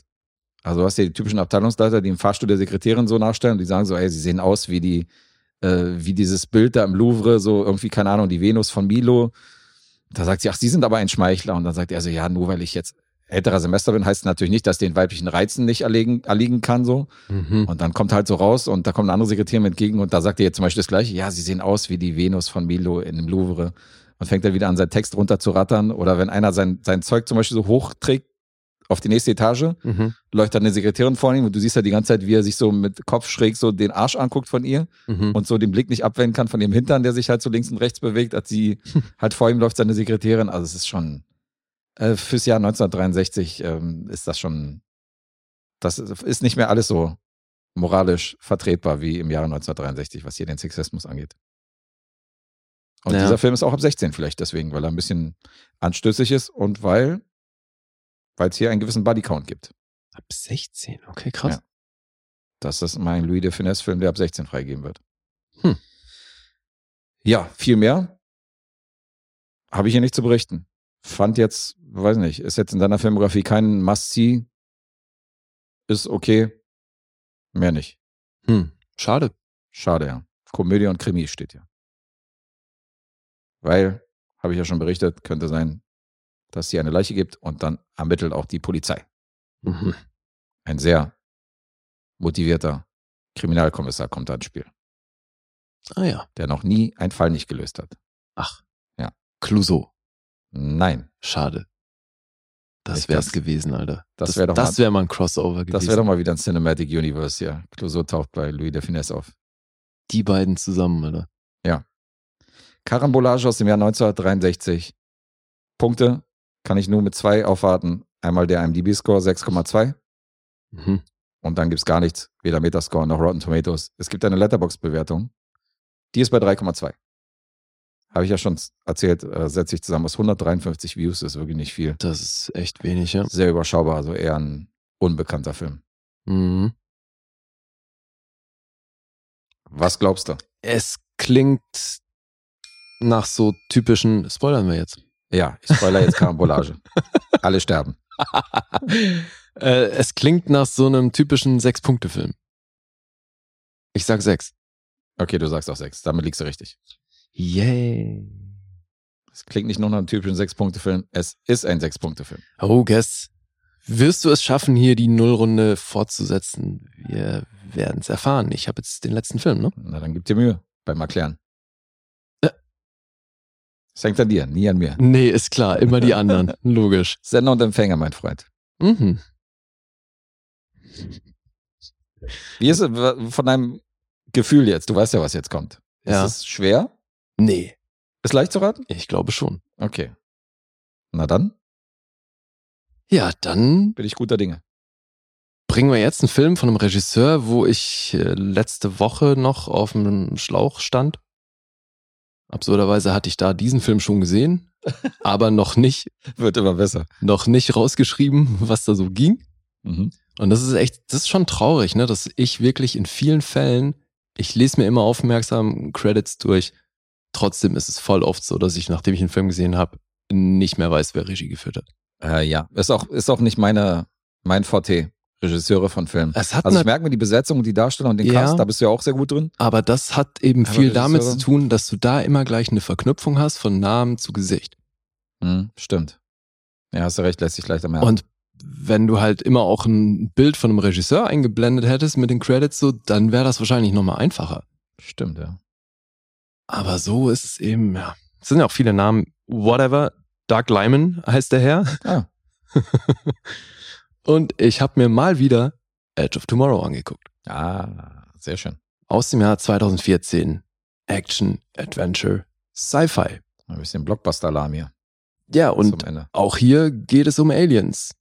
Ein paar mehr als bei Alien, aber ähm, gleich eine Invasion davon. Mhm. Und das oft und wiederholt. Deswegen auch die sehr schöne Tagline Live, Die, Repeat. Und auf Deutsch heißt er tatsächlich auch so. Also der heißt Edge of Tomorrow, Live, Die, Repeat. Auf Deutsch hätte ich ihn ja und täglich grüßt das Alien genannt. Ja, Das wäre doch mal ein kreativer Titel gewesen. logisch. Weil das ist hier im Endeffekt eine Kreuzung aus täglich grüßt das Murmeltier und Starship Troopers. Die berühmte Groundhog Day Storyline hat man ja auch schon in etlichen Filmen gesehen. Also so haben es tatsächlich auch die Filmemacher bezeichnet. Ach so, die als, selber so als genannt. eine Kreuzung aus Groundhog Day und Starship Troopers. Passt gut, wenn du mich fragst. Ja, finde ich auch. Also damit ist eigentlich schon fast beschrieben, was hier geht. Mhm. Es basiert auf einem äh, Roman und Manga von Hiroshi Sakurasaka. Mhm. All You Need Is Kill. Und ich finde, All you need is kill. Da, da, da, Wo ist der Songbird-Sample? Ich ja, hab gesungen. d- d- Entschuldige, ich war hier mitten in meiner Das grad Das ist, jetzt, ist schon wieder zu spät. Ah. Da, I've been called the songbird of my generation. schneller gefunden, als ich gedacht- hätte. du. Thank you, thank you. Äh, ja. Wo war ich? Bei All You Need Is Die hast du, was ist stehen All You Need Is Kill. Achso, All You Need Is Kill. Ja, so heißt die Manga-Vorlage. Und ich finde, wenn man hier eben sowohl die Aliens sieht, als vor allen Dingen auch die Waffen und Rüstung und Tags, mit denen die hier zugange sind, Mhm. ist es schon, siehst du sofort, dass das mal ein Manga war. Ja, stimmt. Ist naheliegend. Also gerade so asiatisches Kaiju-Kino und so liegt ja auch nahe so bei so einem Monster. Ja, und ihre Waffe dann, die sie hat, was einfach so schwertähnlich Ja, ist, stimmt. aber irgendwo trotzdem so eine Art Laser und naja. Mhm. Wir befinden uns im letzten Jahr, 2020. Ach, da war das. ja, genau, für alle, Man die es bekommt nicht ja mit mitbekommen haben, Corona. Ja, ja scheiß mit. Pandemie, nicht mal die Alien-Invasion kriegt man mit. Ja. Ja, es ist aber so, eine äh, Alien-Rasse hat die Erde angegriffen und ist da ziemlich hartnäckig unterwegs und es sieht nicht gut aus für die Menschheit. Deswegen schubst das Militär alles, was es noch gibt, irgendwie da gegen diese Alien-Invasion und es gibt halt echt viel Kanonenfutter. Mhm. Und deswegen wird der hochrangige Major William Cage, gespielt von Tom Cruise, der wird jetzt auch in Kampf geschickt. Und der gehört aber zu denen, die beim Militär eine Laufbahn gemacht haben, ohne jemals wirklich äh, zum Kampfeinsatz gekommen zu sein. Das heißt, der ist eher so der Bürotyp und sagt das auch, als er dann eben dahin bestellt wird und von der Figur von Brandon Gleason, General Brigham, Mhm. kriegt er erzählt, du wirst jetzt an die Front geschickt und er so, ja, okay, gute Idee, aber eher nicht, weil ich war da noch nie und äh, das ist auch nicht so mein Ding. Und da sagt er, ja, aber kannst dir nicht aussuchen, deswegen passiert das. So, tschüss, dann wieder abgeschifft. Und kommt auch direkt zum Einsatz. Und beim ersten Einsatz kommt er zu Tode. Der Clou an der Sache ist, er tötet dabei, also als er zu Tode kommt, nimmt er einen von den Aliens mit in den Tod und das ist ein sogenannter Alpha. Und die Alphas von den Aliens, weil die Aliens eh mit einer ziemlich abgefahrenen Sache unterwegs sind, äh, was so ihre Kriegsführung und generell ihr Dasein angeht, da will ich jetzt nicht spoilern, aber was, also die Prämisse des Films ist ja eh, dass sich hier Dinge wiederholen, deswegen spoilert man dann nichts. Als er diesen Alpha tötet, weil es ein Alpha ist, wird sein Leben quasi resettet auf den Tag davor. Und er ist ab da in einem Time Loop. Das heißt, jedes Mal, wenn er stirbt, setzt er wieder an der gleichen Position an. Und er wacht wieder auf, auf dem, ich glaube, sie sind auf so, einem, äh, auf so einer Militärstation, wo er gerade eben von der Figur von Bill Paxton, Master Sergeant Farrell, da dazugeholt wird und erklärt wird, so, äh, ein paar Tagen geht's zum Einsatz, hier ist dein Team, die und die Ausbildung gibt's jetzt. Und da wacht er immer wieder auf, jedes Mal, wenn er stirbt. Und so wird er eben jedes Mal aufs Neue wieder an die Front geschickt. Dann so ein Strand, wo eben die Aliens gerade angreifen und dann werden da die ganzen Truppen hingekarrt und mhm. im Endeffekt gehen sie alle drauf. Und das jedes Mal. Und er verinnerlicht die Abläufe immer besser und das ist auch wirklich, das einerseits echt lustig, andererseits halt optisch auch wahnsinnig cool gemacht, wie er in diesem Kreislauf ist und die Angriffe der Aliens immer besser versteht, weil es ja auch immer die gleichen Abläufe sind, er da also immer weiter vorkommt wie in so einem Videospiel. Learning by doing. Ja, und dann immer wieder stirbt. Auf die unterschiedlichsten Arten. Mhm. Ja. Bis er dann eben auf Rita trifft. Gespielt von Emily Blunt. Das ist hier die weibliche Hauptfigur und die hat in einer Schlacht, die ein bisschen zurückliegt, sich einen großen Namen erarbeitet. Und wir erfahren dann, dass sie auch schon mal in so einem Loop war und deswegen diese Heldenfigur ist, weil sie ja genau wusste, was da passieren wird. Mhm. Und sie erfährt dann eben, dass Cage jetzt in ihrer Position von damals ist. Und so tun sie sich zusammen, um diese Aliens zu besiegen, weil da gibt's natürlich sowas wie ein wie so ein zentrales Steuerungssystem, was erst gefunden werden muss und dann zerstört werden muss. Das ist Edge of Tomorrow. Und die Inspiration kam, deswegen ist es naheliegend, tatsächlich von einem Videospiel. Weil Hiroshi Sakurasaka, der hat den Roman geschrieben, als er äh, gestresst war vom Videospielen, weil halt immer wieder sterben, nochmal auf Anfang. Ja, das da hat man ähnliches Frust, Frustlevel diese Reset-Strategie, die sieht man hier natürlich. Und das Schöne ist, es ist ein Sequel in Arbeit. Oh. Live, Die, Repeat and Repeat. Ah ja. Ja, weil das Interessante an dem Ding ist sowieso, der war anfänglich ein Flop im, am Boxoffice in den USA. Und dann haben die diese Tagline, die wir auf Deutsch auch im Titel haben, mhm. Live, Die, Repeat, haben sie unter dem Titel verschifft. Und es gibt wohl Blu-rays ohne Ende, wo gar, wo auf dem Rücken nicht mal Edge of Tomorrow steht, sondern nur Live, Die, Repeat. Okay. Und unter dem Titel hat das dann richtig gut funktioniert. Und deswegen jetzt eben auch das Sequel mit dem Namen Live, Die, Repeat and Repeat. Also im Endeffekt haben sie sich die Tagline dann zum Titel gemacht, weil da eben mit Edge of Tomorrow niemand wusste, was, was da geht. Und er unter dem Titel eben auch finanziell lange nicht so gut funktioniert hat. Interessant. Ja, wenn du mir die Tagline genannt hättest, hätte ich auch sofort gewusst, welcher Film es ist. Also, die ist präsent. Eben. Und so hat das, also ich meine, der Film hat 178 Millionen gekostet ne, und das sieht man ihm schon auch an, der ist wirklich mhm. fett. Und ja, hat Cruise halt, der dreht ja keine, dreht ja keine Low-Budget-Filme. Ja, und der hat es dann aber eben doch noch auf über 370 Millionen geschafft. Ordentlich. Und deswegen ist ein Sequel irgendwo naheliegend.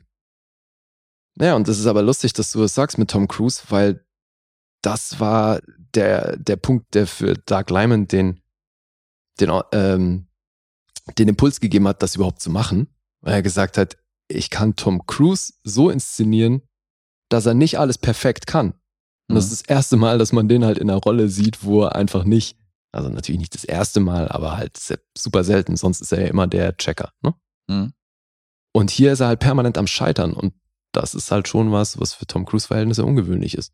Ja, das ist halt die gleiche Prämisse wie bei Jerry Maguire. dass, da- dass da gesagt haben, der nimmt die Rolle sowieso nicht an, weil es halt so der Winner-Typ ist in allen Ja. seinen Filmen. Ja. Und genau das hat ihn gereizt, eben auch mal Typen zu spielen, der, der mal am Boden ist oder der eben, bei dem es nicht so gut läuft. Und so, ist, so ähnlich ist es jetzt bei Edge of Tomorrow, was du Ja. gerade sagst. Und dass der Regisseur dann sagt, wie geil, jetzt kann ich Tom Cruise mal in was inszenieren, in dem er richtig schlecht ist. Mhm. Ja, fand ich interessant. Während Emily Blunt, die das hier übrigens auch sensationell macht, aber ich finde die fast immer gut. Aber in so einer Action-Heroin-Rolle hat man sie davor auch noch nicht gesehen.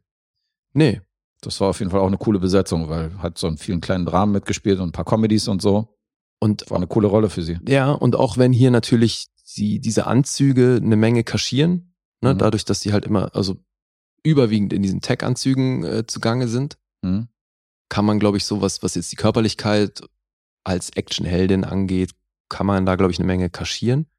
Also sind nicht nur in diesen Anzügen unterwegs, aber. Meinst du, halt die war fett, ja, darunter. Nee, nee, nee. Also ich meine, ganz am Anfang, immer wenn er wieder in ihr Trainingszentrum kommt, ist sie ja in dieser Yoga-Pose, Ja, ja, stimmt. ne, wo sie Halle, diesen, ja. diesen Plank macht, so, nur, Mhm. wo sie nur auf den Armen plankt. Ja, äh, die hat aber tatsächlich erstmal geweint, als sie diese Anzüge bekommen haben, in denen sie dann einen Großteil des Films drehen mussten, weil diese Anzüge 85 Pfund wiegen. Und die wusste, okay, jetzt die nächsten Monate jeden Tag in dem Ding. Das hat sie zum Weinen gebracht. Das hat sie laut IMDb zum Weinen gebracht. Ja, fünf Monate haben die das Ding gedreht. Und deswegen, äh, als wenn er in, in diesem Tag ist und nicht so richtig blickt, was abgeht, ne? Where's the safety? Where's the safety? Mhm. Äh, und dann dieses japanische Menü ist natürlich auch eine Hommage an das Manga. Mhm. Oder ans japanische Ursprungsmaterial, dass da sein, sein Tag auf Japanisch eingestellt ist. Ja, und dann gibt's noch so ein paar Besetzungsideen. Brad Pitt und Ryan Gosling haben sie sich vorgestellt für den Bill Cage. Zumindest alles A-Lister. Ja, weiß nicht. Glaubst du? Also kann man jetzt so eh schwer sagen, aber also bei Ryan Gosling weiß ich nicht, ob das so ein Film geworden wäre. Da hate mal wieder über den Ryan Gosling. Ne, wie siehst du das denn? Hältst dich Also jetzt vornehm schon- zurück oder was? Ich würde schon lieber Brad Pitt in der Rolle sehen als, als Ryan Gosling, wenn es jetzt die Alternative wäre. Ja, eben. Aber weiß nicht. Ja, schwer zu sagen im Nachhinein. Tom Cruise macht das schon gut.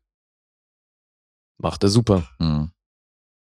Und ich habe den Film jetzt echt schon ein paar Mal gesehen und der funktioniert jedes Mal wieder genauso gut. Das ist echt krass. Jedes Mal von neuem wieder, ja. Ja. Haha. Passt zum Film, aber haben sie eine Menge richtig gemacht. Live, watch, repeat. Ey, und Jeremy Piven hat hier mitgespielt. Hat er? Wurde rausgeschnitten. Ach, wie krass. Okay, mir hätte jetzt erzählen können, dass er auch so mitgespielt hat, weil ich habe ihn ja tatsächlich nur einmal gesehen. Bei mir gab es ja keinen Rewatch. Es gab Reshoots, Mhm. da kam seine Rolle erst zum Einsatz und die wurde dann trotzdem rausgeschnitten. Krass. Ja, ist ganz schön dünn. Muss frustrierend sein. Mhm. Ja, ich freue mich brutal auf ein Sequel. Ja, jetzt hast du bei Alien mokiert, dass es vier Jahre gedauert hat, bis ein Sequel kommt. Ja, Und hier, der das, ist von 2014. das ist schon länger in Planung, ja. Mhm. Und äh, ich meine, hey, lieber lassen sie sich ein bisschen mehr Zeit und bringen dann eine geile Geschichte, Mhm. als dass sie das jetzt so übers Knie brechen. Ist aber noch nicht in Produktion, oder? Nee, Pre-Production. Okay. Immer noch. Oder Entwicklung, glaube ich sogar. Also, Mhm. das wird noch eine ganze Weile dauern. Ich war ja dann, weil das habe ich jetzt überflogen, äh, ein bisschen überrascht tatsächlich, als ich gesehen habe, wer hier neben dem Ursprungsmaterial an Autoren noch zugange war. Christopher McQuarrie hat The Usual Suspects geschrieben. Mhm. Hat einen Oscar bekommen dafür. Eben. Der hat das Drehbuch geschrieben für Edge of Tomorrow zusammen mit Jess Butterworth und John Henry Butterworth. Klingt so, als wären die in irgendeiner Form verwandt oder verheiratet. Die beiden haben schon Ford vs. Ferrari geschrieben Okay. und noch ein paar andere namhafte Credits. Also äh, jetzt mal so rein vom Autorenteam hier echt große Namen. Ja, mega. Und ich finde, da ist auch echt ein geiler Film bei rausgekommen, weil, wie gesagt, ich habe da jedes Mal wieder Spaß mit. Der geht eine Stunde 53 Minuten. Und Ich finde den hochgradig unterhaltsam. Der hat auch immer wieder lustige Momente, finde ich. Mhm. Und echt einen geilen Drive. So gut wie kein Pathos. Na, also weil du halt ja auch so seine POV hast, weil eigentlich ist Mhm. ja sie die Figur, die so ein bisschen den Pathos mitbringen könnte, weil sie ja von allen anderen Soldaten und auch normalen Menschen halt als diese krasse Heldin wahrgenommen wird. Mhm. Und ja, wir verfolgen aber ihn, der halt permanent auf die Schnauze kriegt, auf die unterschiedlichsten Methoden. Ey, das Stimmt. ja. Schon geil. Ja, das ist schon, ja. Ich meine, jetzt, wo du es siehst, klar, es ist, äh, ich habe das vorher noch nicht so gesehen, als Hommage an diese Frustrationsgames, wo du keine Speicherpunkte hast, sondern dann ständig wieder an den Anfang geworfen wirst, so weißt Ja. du, wenn du irgendwo stirbst und dann die ganze Zeit, und er ist ja auch richtig am Abkotzen, so weißt du, am Anfang und flucht ja so. Ja, klar. Nicht Flucht schon ja wie eine wieder und so. ja. Und es ist so lustig zwischen, nein, nein, nein, nein, nein, äh, so, ich, ich, ähm, ich, mir geht's gut, so, kein Problem, ich bin nicht tödlich verletzt. Stimmt, und, stimmt, Und sie ja. erschießt ihn halt einfach, weil sie weiß, okay, zurück auf Anfang. Ja, stimmt. Nee, ist total geil, wie, also wie unterschiedlich er dann eben drauf geht, von völlig resigniert bis hin zu, nee, äh, komm schon, nicht schon wieder. Und, ja. Ja, stimmt, das sind witzige Momente. Ja, geil. ja. Edge of Tomorrow. Echt ein cooler Film. Nach wie vor. Mhm. Wie viel habe ich ihm denn gegeben? Das interessiert mich auch mal. Das Ja, hab das würde mich jetzt auch echt interessieren. Ich sag derweil mal die Punkte Schirm. hier. Sehr gerne. IMDb ist mit 7,9 immerhin dabei. Metascore 71. Was ich für so einen Action-Science-Fiction-Film schon ganz schön gut finde. Mhm. Aber auch auf Rotten Tomatoes kriegt er von der Kritik 7,5. Vom Publikum natürlich euphorische 4,2. Auf Letterboxd fast schon verhalten mit 3,7. Ja, Mhm. wobei so schlecht ist das nicht, ne? Nee, schlecht ist es nicht. Ich habe ihn hörbewert bei Letterbox. Von mir hat er vier Sterne bekommen. Oha. Gesichtet im Juni 2015. Mhm. Also definitiv nicht im Kino. Den habe ich nicht im Kino gesehen. Das heißt, du hast den jetzt äh, rückwirkend aus dem Gedächtnis bewertet mit den Sternen? Äh, nee. Ich habe ja, also alles, was so 2007, nee, 2010 aufwärts geht, habe ich ja auch Privatlisten geführt, wo ich Ach die so. Bewertet habe. Und Okay. da habe ich doch so eine Facebook-Notiz gemacht. Mhm. Insofern, die konnte ich mir notieren. Alles, was so älter ist als 2010, das ist so aus dem, aus dem Gedächtnis. Okay. Ja, ich weiß, dass du den immer erwähnst und gesagt, äh, gesagt hast, was für ein geiler Film das ist. Jetzt ist die Frage, ob du da trotzdem volle Zehn gibst, aber ich weiß, dass der dir unheimlich Spaß macht. Insofern. Aber ich, jetzt bin ich wieder irritiert, weil Land of the Lost macht ja auch unheimlich Spaß und dem hast du keine Zehn gegeben. Ja, komm, fuck it. Ansonsten gönne ich dir den Sieg heute. Ich sag zehn Punkte. Das sind 10 Punkte. Ach, schön. Sehr schön, yes, Alter. Jetzt kriegst du äh, auf jeden Fall erstmal die Faust von mir. So. Ja, danke. Geil, Alter. Wir haben eine Nullrunde hingelegt. Einigen wir uns auf Unentschieden und eine Nullrunde. Ich glaube, Yes. in der regulären Episode, ja. In der regulären Das Episode. ist krass. Also Nullrunde in einer, in einer Supporter, wo wir mal ein, Pro, ein Projekt bringen. Das kommt schon mal vor, aber hier in so einer, Ja, geil. in so einer Geschichte ist natürlich nicht ohne. Sehr schön. Also ich glaube, für den Gesamtpunktestand für mich jetzt nicht optimal, ne? Weil ich glaube, du bist wieder ein vorne. Einen so. bin ich noch vorne, glaube ich, ja. Aber ich gönne uns das. Ja. Von da bin ich Herzen. mal gespannt, wer bei einer regulären Episode auf, auf ein 0-0-Ergebnis tippt. Das ist sehr selten. Geiler Scheiß, Alter. Mal gucken, wer es von euch errät. Ja, aber sehr schön. Hast du dir nicht nur gut gemerkt, dass ich den schon öfter erwähnt habe, sondern dann ist offenbar auch rübergekommen, dass ich den sehr mag. Das ist echt Ja. ein grandioser Film. Alter. Ja, ich weiß schon, dass du sagst, dass du den fett findest und so. Das merkt man sich natürlich. dass der, ich habe den jetzt bestimmt schon viermal gesehen oder es war jetzt das vierte Mal. Hm. Der ist jedes Mal wieder lustig, unterhaltsam und obwohl man weiß, was passiert, äh, verliert der nicht an Drive. Ballert immer noch, ja. Ja, Mann, Das ist doch super. voll gut. Ja, du hast mir auch ein bisschen, äh, hast mir auch definitiv Lust für einen Rewatch gemacht. Äh, kann man, kann man nicht anders sagen. Das ist schon insofern, guck mal hier Otto und Sabrina vier Sterne. Ich muss mal hier mein, mein Bild von Otto muss ich mal langsam hier mal revidieren. Ne? Bei Land of the Lost hier Meisterwerk, vier Sterne für Edge of Tomorrow. Ich dachte, er wäre hier Ach so. so, ey, siehst du, der, Ich dachte, Otto wäre hier Azi-Fazi, so was ist denn da los? der Otto ist vielleicht einfach der österreichische Lee.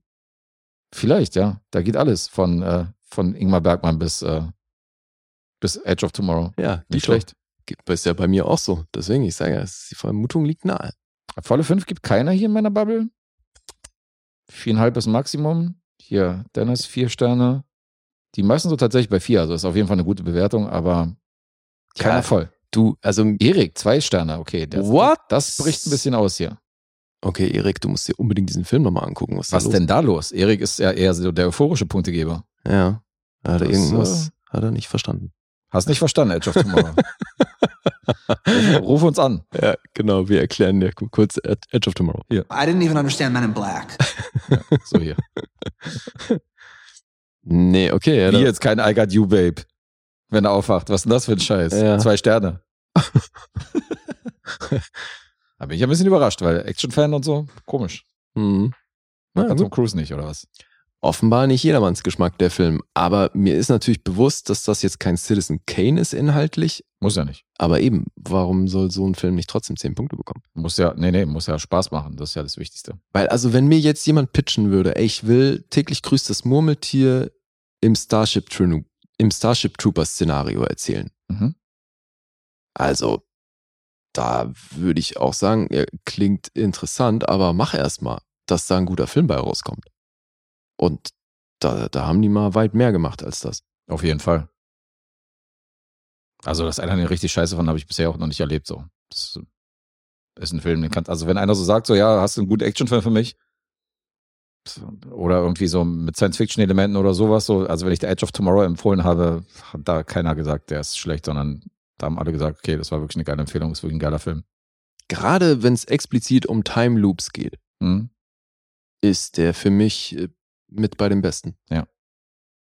Das Negativbeispiel ist dieser Source Code mit Jake Gyllenhaal. Ja. Der war zum Beispiel nicht gut. Und Mhm. der behandelt ja auch diese Time Loops, wo er dann ständig irgendwie eine neue Chance hat, irgendwie die Bombe zu entschärfen und war trotzdem Kackfilm. Ja, den habe ich noch nicht gesehen. Das hat aber natürlich auch was mit Jake Gyllenhaal zu tun. Mhm. Ja, Jake Gyllenhaal wiederum in Edge of Tomorrow. Das will ich gucken. Das, auch das wäre nicht der gleiche Film. Zwangsläufig, aber ja. Dann nee, dann, für mich auch dann auf, 10 Punkte wahrscheinlich. auf jeden Fall. Wie geil. Ja, okay. Das wäre mal so, so ein, so ein Nightcrawler. Nee, wie hieß der Film, wo er den äh, Paparazzi spielt? ist schon wichtig. Doch, war ein Nightcrawler, Mhm. ne? Ähm, das mal kombinieren mit so einem täglich grüßt das Murmeltier-Szenario. Okay. Naja, normalerweise kannst du eine Menge Filme mit dem täglich grüßt das Murmeltier-Szenario kombinieren. Also, Ja, ja, Da eben. gibt es ja viele Kombos. Sei ja. Also, aber eben, Time Loops wurden selten so unterhaltsam gemacht wie hier, finde ich. Ja, ja, auf jeden Fall. Schon guter. Wobei, einer aus der neueren Geschichte ist natürlich Palm Springs. Auch der hat Time Loops sehr unterhaltsam in Auf Szene gesetzt. jeden Fall, stimmt. Den können wir an der Stelle noch nennen. Ja, richtig. Ja, sind wir durch mit der heutigen Episode, was den Stoff angeht. Und mein dritter Blog ist eingeweiht worden mit den Filmprojekten. Ja, wir sind, ich bin ja eher der haptische Typ. Zwei volle Zeichenblöcke, A160 Blatt, voll geschrieben. Jetzt gerade meinen dritten Blog, Blog angekickt. Voll mit Notizen und Fun Facts zu den Filmen und Rezensionen, die wir hier bringen. Mehr geschrieben als in der ganzen Schulkarriere. Aber hallo, ja. Da habe ich die Schulhefte nicht so voll geschrieben, das stimmt. Na, geil. Können wir noch nächste Woche ein bisschen anteasern, weil das ist die letzte Episode des Monats. Da werden neue Lose gezogen. Da werden die Auftragsfilme präsentiert, die wir im nächsten Monat bringen. Da haben wir einen Gast, den ihr alle kennt. Warte mal, nächste, nächste Woche ist die letzte Episode des Monats. Das ist die letzte Episode des Monats. Das ist der fünfte Dienstag, ja. Okay. Weil ich hätte jetzt eigentlich noch einen losziehen können, aber dann schaffe ich das nicht. Ja, das ist Bis doof. zur nächsten Aufnahme. Macht Ja. ja auch nicht viel Sinn, wenn du jetzt ein paar Tage wegfährst. Eben. Ja, dann ziehst du eben zwei für nächsten Monat. Ja. Das kannst du machen. Mal gucken. Und äh, für diejenigen, die es interessiert, die letzte Hausaufgabe des Monats werden wir auch nochmal nächste Woche besprechen. Also wenn ihr Bock habt, Bock habt, in China essen sie Hunde nochmal zu gucken, was ein sehr empfehlenswerter und sehr blutiger Film ist, wo die Serben auch wieder besonders gut wegkommen, dann guckt euch den an. Über den reden wir nächste Woche mit unserem bezaubernden Gast, ein alter Kumpel von uns, ein wahrer Champ, aber mehr verrate ich nicht. Und ähm, insofern haben wir die nächste Episode auch noch ein bisschen angeteasert. ja, jetzt hast du den aber in den schönsten Worten beschrieben hier. Möchtest das Ganze noch ein bisschen, äh, bisschen äh, revidieren? Überhaupt nicht. Nee? Fand- Fand die Ansprache großartig. Dachte, du willst dann noch ein bisschen sagen, naja, Nee, warum denn? schon ein bisschen hässlicher und äh, dümmer, als du jetzt gerade angepriesen So ein Quatsch. Der ist heldenhaft, Alter. Der hat ja, wie gesagt, du hast gerade gesagt, der ist ein großer Champ. Ja, der hier, He's like the female version of Dave Grohl. der kommt. ja, genau. Die Female Version of Dave Grohl nächste Woche bei uns. Mhm. Ja, freuen wir uns drauf. Und damit schließen wir den Augustmonat dann nächste Woche ab und ähm, seid gespannt, was wir da wieder an Filmen und Serien mitbringen. Es wird lustig. Hoffen wir doch. Danke, Aber liebe Supporter, Ist für euren, meistens. für euren Beitrag, genau. Und äh, wir hören uns dann alle kommende Woche. So ist es. Peace Dir out. wünsche ich natürlich, genau, dir wünsche ich natürlich äh, schöne, schöne paar Tage im Ausland und komm heil wieder. ja, ich gebe mir Mühe. Alles klar, hau rein. So, peace.